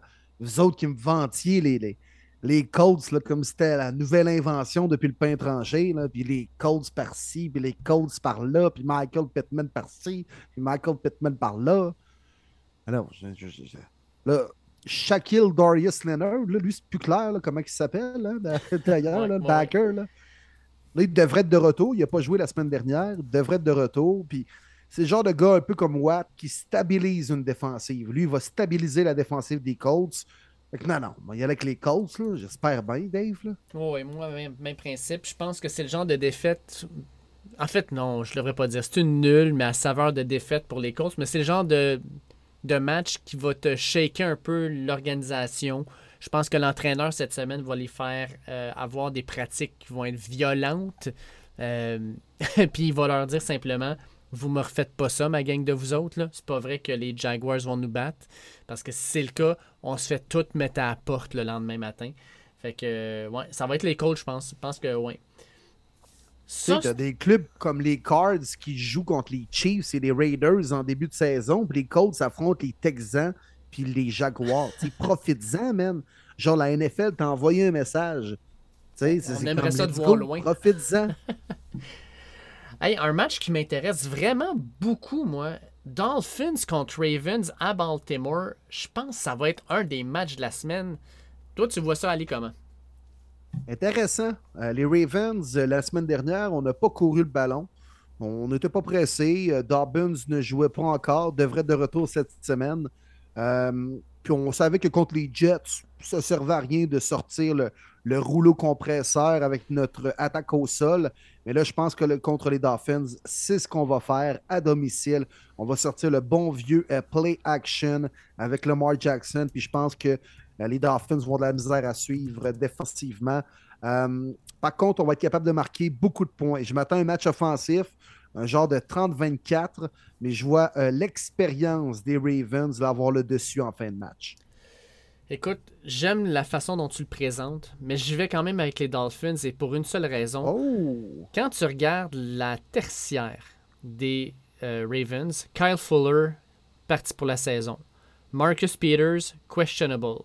Là, tu as Chuck Clark, Marlon Humphrey puis Marcus Williams, des gars qui sont quand même assez âgés. Là, tu en as deux nouveaux là, qui rentrent Kyle Hamilton puis Jalen Armour Davis, mais eux autres sont même pas starters, ils vont peut-être jouer de temps en temps. Puis là, tu leur demandes de couvrir à des gars qui sont un peu plus vieux, Tyreek Hill puis Jalen Waddle, qui sont deux gars extrêmement rapides, des gars avec des mains de fou, qui font du route running de fou. Moi, je pense que les Dolphins vont être capables de frapper puis de frapper rapidement. Puis les Ravens, qui, oui, vont peut-être essayer de contrôler un peu plus par la course, vont être capables de faire des jeux, mais il va falloir un moment donné aussi que Lamar Jackson lance le ballon. Puis malheureusement, de l'autre côté, les Dolphins ont une solide tertiaire. Fait que je pense que la tertiaire va être capable de contrôler un petit peu les, les piètres receveurs de cette équipe-là. Euh, je pense que David Howard va avoir un gros match. Puis euh, non, euh, je pense que les Dolphins vont gagner ça.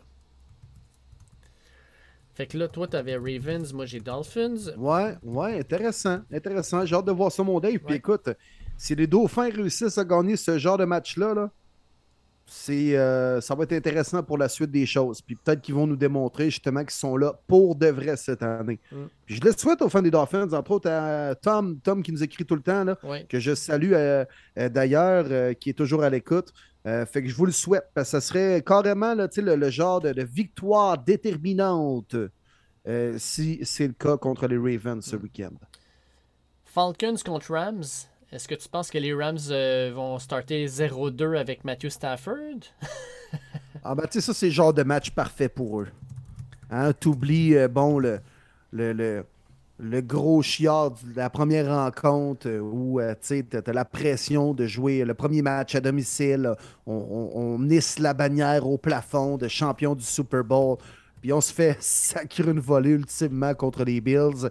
Là, c'est pas grave. Ça, c'est chose du passé. On joue encore une fois à la maison et les Falcons s'amènent. Parfait match pour reprendre la confiance. Matthew Stafford, euh, la défensive. Aaron Donald, qui a été présent, mais pas tant que ça contre les Bills, euh, va euh, chasser du Marcus Mariota toute l'après-midi. Alors, non, les Rams vont gagner assez facilement. 100% d'accord avec toi. Puis j'ajoute à ça aussi que Drake London, il a jamais joué contre un demi-coin qui s'appelle Jalen Ramsey. Puis Ramsey qui s'est fait brûler solide par Stephen Diggs la semaine dernière, puis qui s'est fait niaiser. D'après moi, il va sortir vraiment fâché. Je pense que Drake London, il verra pas beaucoup de ballons. Puis quand il va le voir, il va avoir Ramsey sur le dos. Fait que je pense que les Rams là, vont gagner ça de façon assez décisive. Euh, les Seahawks vont continuer un petit peu leur euh, Revenge Tour alors qu'ils vont aller jouer contre leurs rivaux de toujours, les 49ers, à San Francisco. Moi, ce qui m'intéresse, c'est euh, quelle équipe va sortir de là avec la victoire? Est-ce que les 49ers vont sortir 1-1 Est-ce que les Seahawks vont devenir 2-0 Euh, Ça, ça va être vraiment un match où les Seahawks on va en savoir plus. Puis les 49ers aussi, d'ailleurs, je pense. Pour vrai, ça va être bon, ça. Mm. Genre de match que ben des gens boudent, là, mais probablement que vous allez le regarder en, fin de. euh, sur l'heure du souper, là, en début de soirée, euh, lorsqu'on va être rendu en deuxième demi des matchs de 4 heures. Je pense que ça va être serré, sérieusement. Puis les Seahawks m'ont démontré qu'ils allaient se présenter cette année. On n'est peut-être pas l'équipe la plus talentueuse, mais on va se présenter. Puis Gino Smith, lui, il a tout à gagner. Là. Et Gino Smith, c'est sa chance présentement. Il est devenu partant au début de sa carrière. Après ça, il a été identifié comme un deuxième. C'est un bon vétéran. Il a la chance d'être premier, puis il en profite. là. Fait que lui, c'est sa chance cette année. Ce ne sera pas facile contre une grosse défensive. Puis je pense que les Niners vont vouloir se reprendre. C'est comme, oui, une erreur de parcours. euh, on a en quelque sorte quelques excuses pour expliquer notre défaite à Chicago. Mais en même temps, il faut que tu performes. là. À domicile, Trey Lance n'a pas d'excuses. Même si on a perdu Elijah Mitchell, ça va être Jeff Wilson. Il faut établir le jeu au sol parce que c'est le pain et le beurre des Niners. Il va falloir que Nick Bosa mette de la pression sur le corps. Euh, Debo Samuel ne peut pas échapper des ballons comme la semaine dernière. Puis toutes ces choses-là n'arriveront pas. Je vois les Niners gagner contre les Seahawks. Écoute, je m'en vais exactement à la même place que toi. Les conditions ne pourront jamais être pires que ce qu'on a vu à Chicago. Puis ajoute à ça que les Seahawks, là, ils ont joué lundi un match ultra émotif. Ça me surprendrait pas qu'il y ait un genre de petit letdown, que l'équipe soit un petit peu plus flat, puis les 49ers vont juste en profiter. Eux vont avoir le couteau entre les dents. Bengals contre Cowboys. Ça aussi, ça aurait été un bon match si tout le monde avait été là. Mais là, ça sera pas le cas. Dak Prescott ne sera pas là. La ligne offensive des Cowboys commence à être un peu maganée. Écoute, je peux pas prendre autre chose que les Bengals. Les Bengals vont gagner ce match-là parce qu'il y a personne qui va être capable de couvrir Jamar Chase. Euh, Joe Burrow va être excellent puis il laissera pas cette équipe-là tomber à 0-2. Par contre, j'ai bien l'impression qu'un certain linebacker chez les Cowboys va être souvent dans le backfield puis va aller frapper Joe Burrow. Je m'attends à un gros, gros, gros match euh, de you know who. Euh, fait c'est ce que je vois, mais je vois quand même la victoire des Bengals. Toi de ton bord? Ben écoute, match euh, semaine 2 présenté à Fox à 16h25. Pense que la NFL aurait aimé ça avoir un duel entre Joe Burrow et Dak Prescott. En Ouais. penses-tu, mon Dave? Ouais, c'est clair. Je. Pense que oui, moi. Pense que oui, moi. Euh, finalement, ça va être Joe Cool Burrow contre Alice Cooper qui joue dans Rush. Puis euh, c'est ça. Fait que euh, les Bengals vont gagner. Mais je pense que les Cowboys vont quand même tenir leur épingle du jeu. Ouais. J'ai l'impression qu'on va avoir un match jusqu'à la demi, puis après, par la suite, euh, Burrow et sa gang vont, euh, vont euh, faire un, un long jeu pour prendre les devants comme par deux touchés, puis par la suite, ils regarderont euh, plus jamais vers l'arrière, mais je m'attends à un match peut-être un peu plus serré qu'anticipé. Tu sais, des fois, les équipes là, qui ont tout approuvé, on les enterre déjà avant même qu'ils aient joué. Je sais pas, des fois, il y a une petite motiva- motivation supplémentaire des gars dans le vestiaire, puis je pense que ça va être le cas des, des Cowboys dimanche. Texans contre Broncos. Écoute, euh, Russell Wilson a bien des choses à se faire pardonner, tout comme l'entraîneur Nathaniel Hackett. Les Texans, eux, ont réussi à tenir et à presque battre les Colts. Est-ce qu'ils vont faire le tour encore aux Broncos, selon toi? Et c'est embêtant quand même, hein? Écoute, Pile ou face?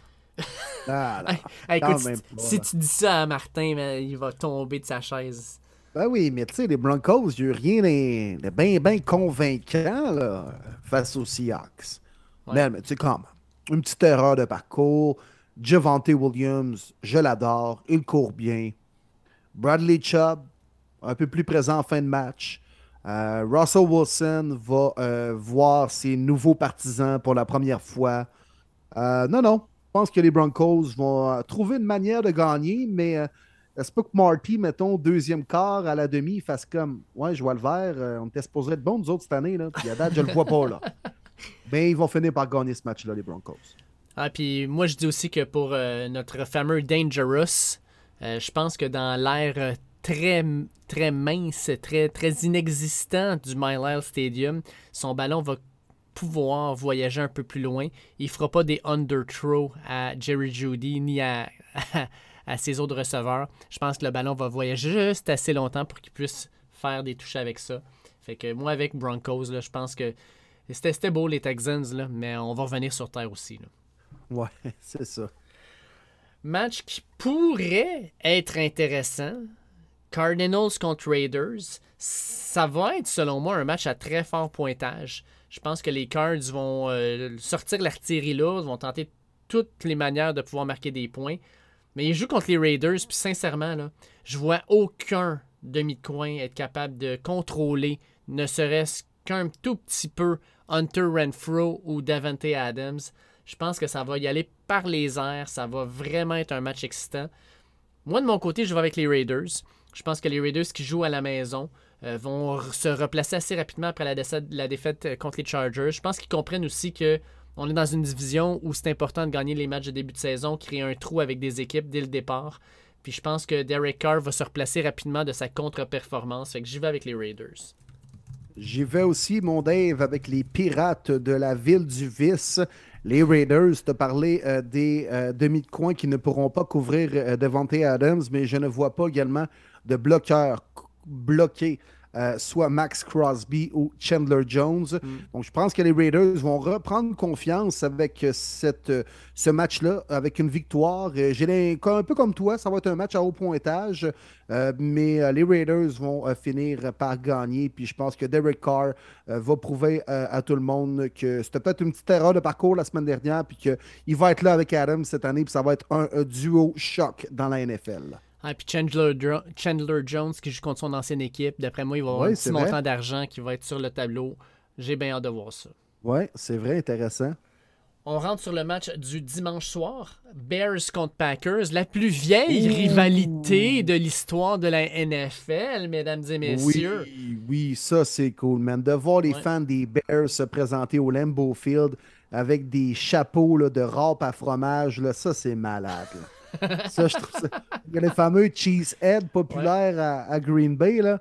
Ben, les gens à l'écoute, c'est ça. Il y a les fans des Bears qui arrivent avec un chapeau que c'est une râpe à fromage. là. Mm. Alors, c'est parfait. Le clin d'œil est parfait. C'est une grande rivalité quand même, les Bears contre les Packers. Oui, oui, oui. Puis, euh, sincèrement, même si c'est une grande rivalité, on va y aller avec l'équipe qui domine cette riva- rivalité-là depuis 10 ans.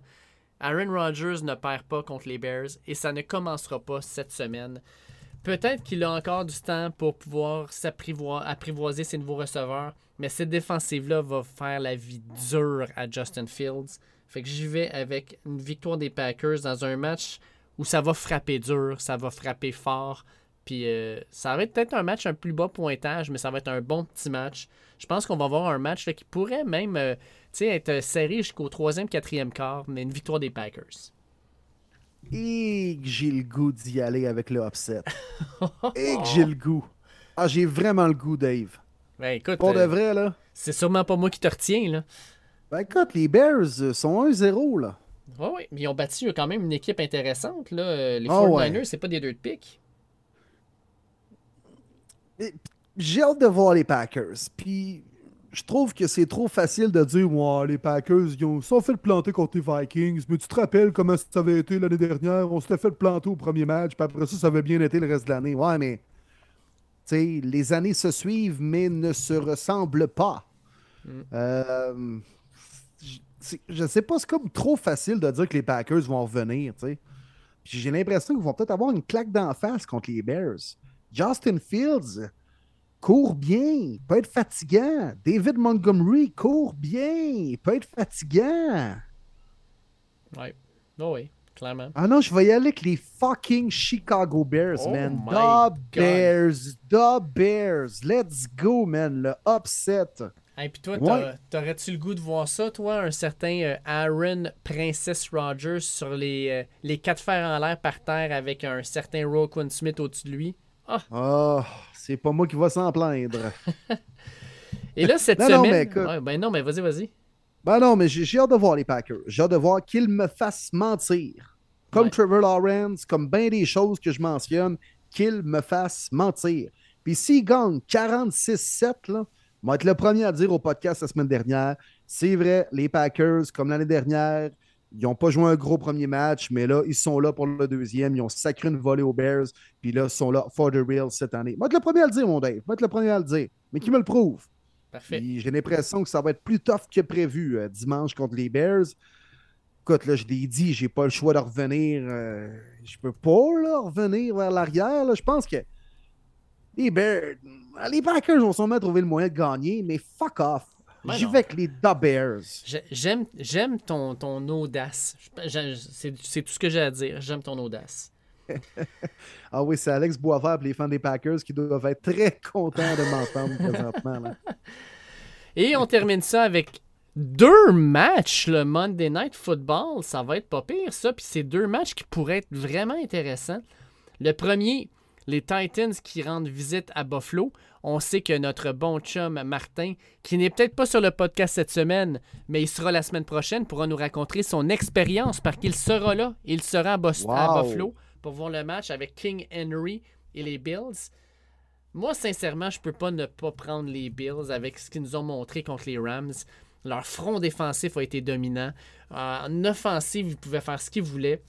Et euh, là, ils vont jouer contre les Titans, qui, selon moi, est une équipe au niveau défensif qui ressemble énormément à celle des Rams.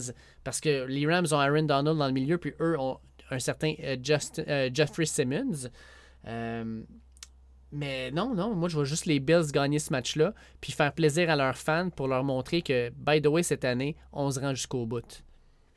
The Bills make me want a shot, wanna make me want a shot, wanna make me want a shot, up, up, down. Let's go Buffalo, let's go Buffalo.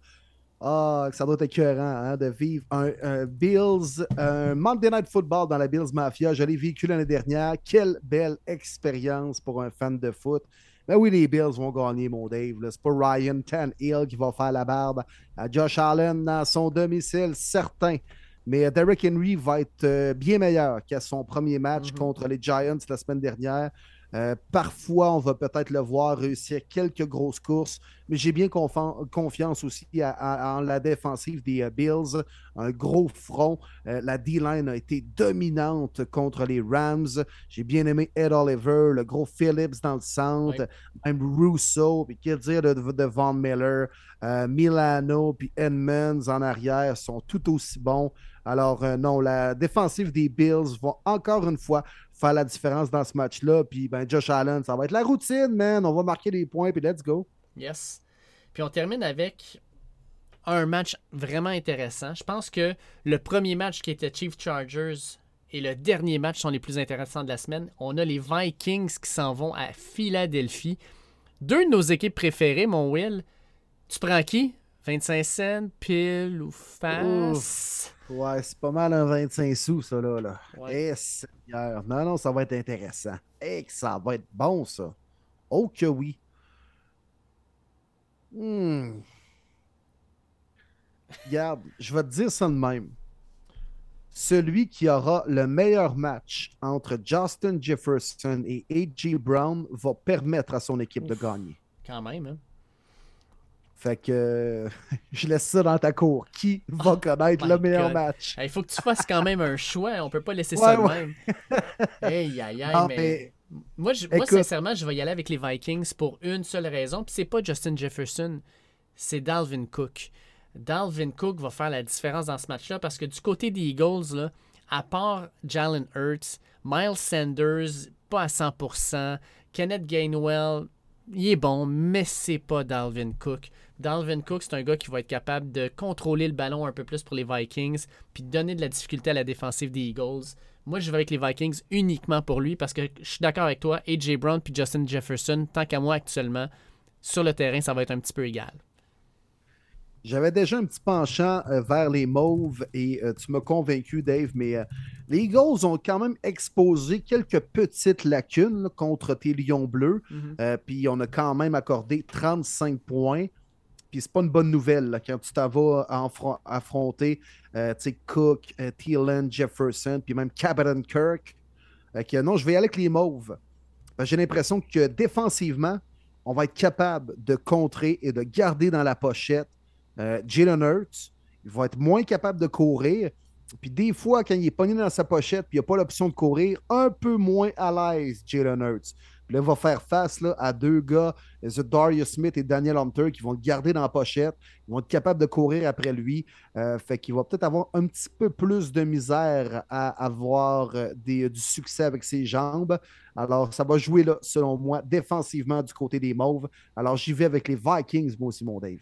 Nice. En finissant en beauté avec une, une, belle, en- une belle entente entre nous deux. Je trouve ça magnifique. Oui, ben oui, exact. Mais écoute, on a eu un gros épisode. Euh, ça a été super le fun de faire ça avec toi. Tu sais, Martin, d'habitude, est avec nous autres. Bon, euh, écoute, euh, la, vie fait en sorte qu'il ne pouvait pas être avec nous en direct pendant qu'on enregistrait. Mais dès la semaine prochaine, je pense que la situation va être replacée.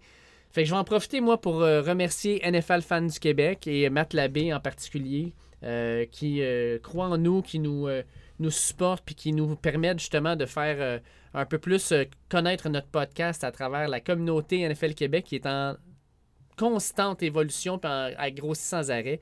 Fait qu'un énorme merci à lui. Puis merci aux auditeurs qui nous suivent à- toutes les semaines, qui interagissent avec nous. Les questions, c'est toujours le fun. Les commentaires qu'on a reçus cette semaine, du monde qui nous écrivait pour dire Hey, on, trouve ça plate pour Martin que les Seahawks sont en train de battre les, Broncos. Il avait de l'air à tellement avoir hâte à cette saison-là. On vous comprend, puis on peut vous le confirmer. Il, était triste en Titi Martin. Ouais, triste n'est pas le mot, je pense. Il était beau, jouait le vert. Même ça aussi, c'est très faible. Ouais. Euh, ben non, t'as raison, mon Dave. Merci aussi à Sacha Gavami qui a pris le temps de venir nous jaser euh, sur le podcast. Euh, toujours bien intéressant de l'entendre. On l'avait reçu l'année dernière, puis on va le recevoir également à quelques reprises cette année. Agent de joueur de footballeur de la NFL, de la Ligue canadienne de football, mais aussi un grand fan de foot et des Chargers de Los Angeles.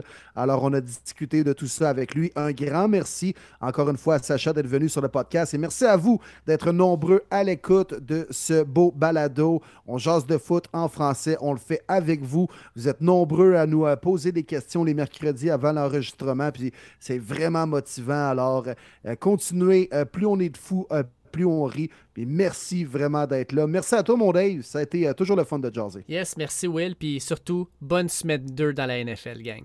Yes, sir. Bon football.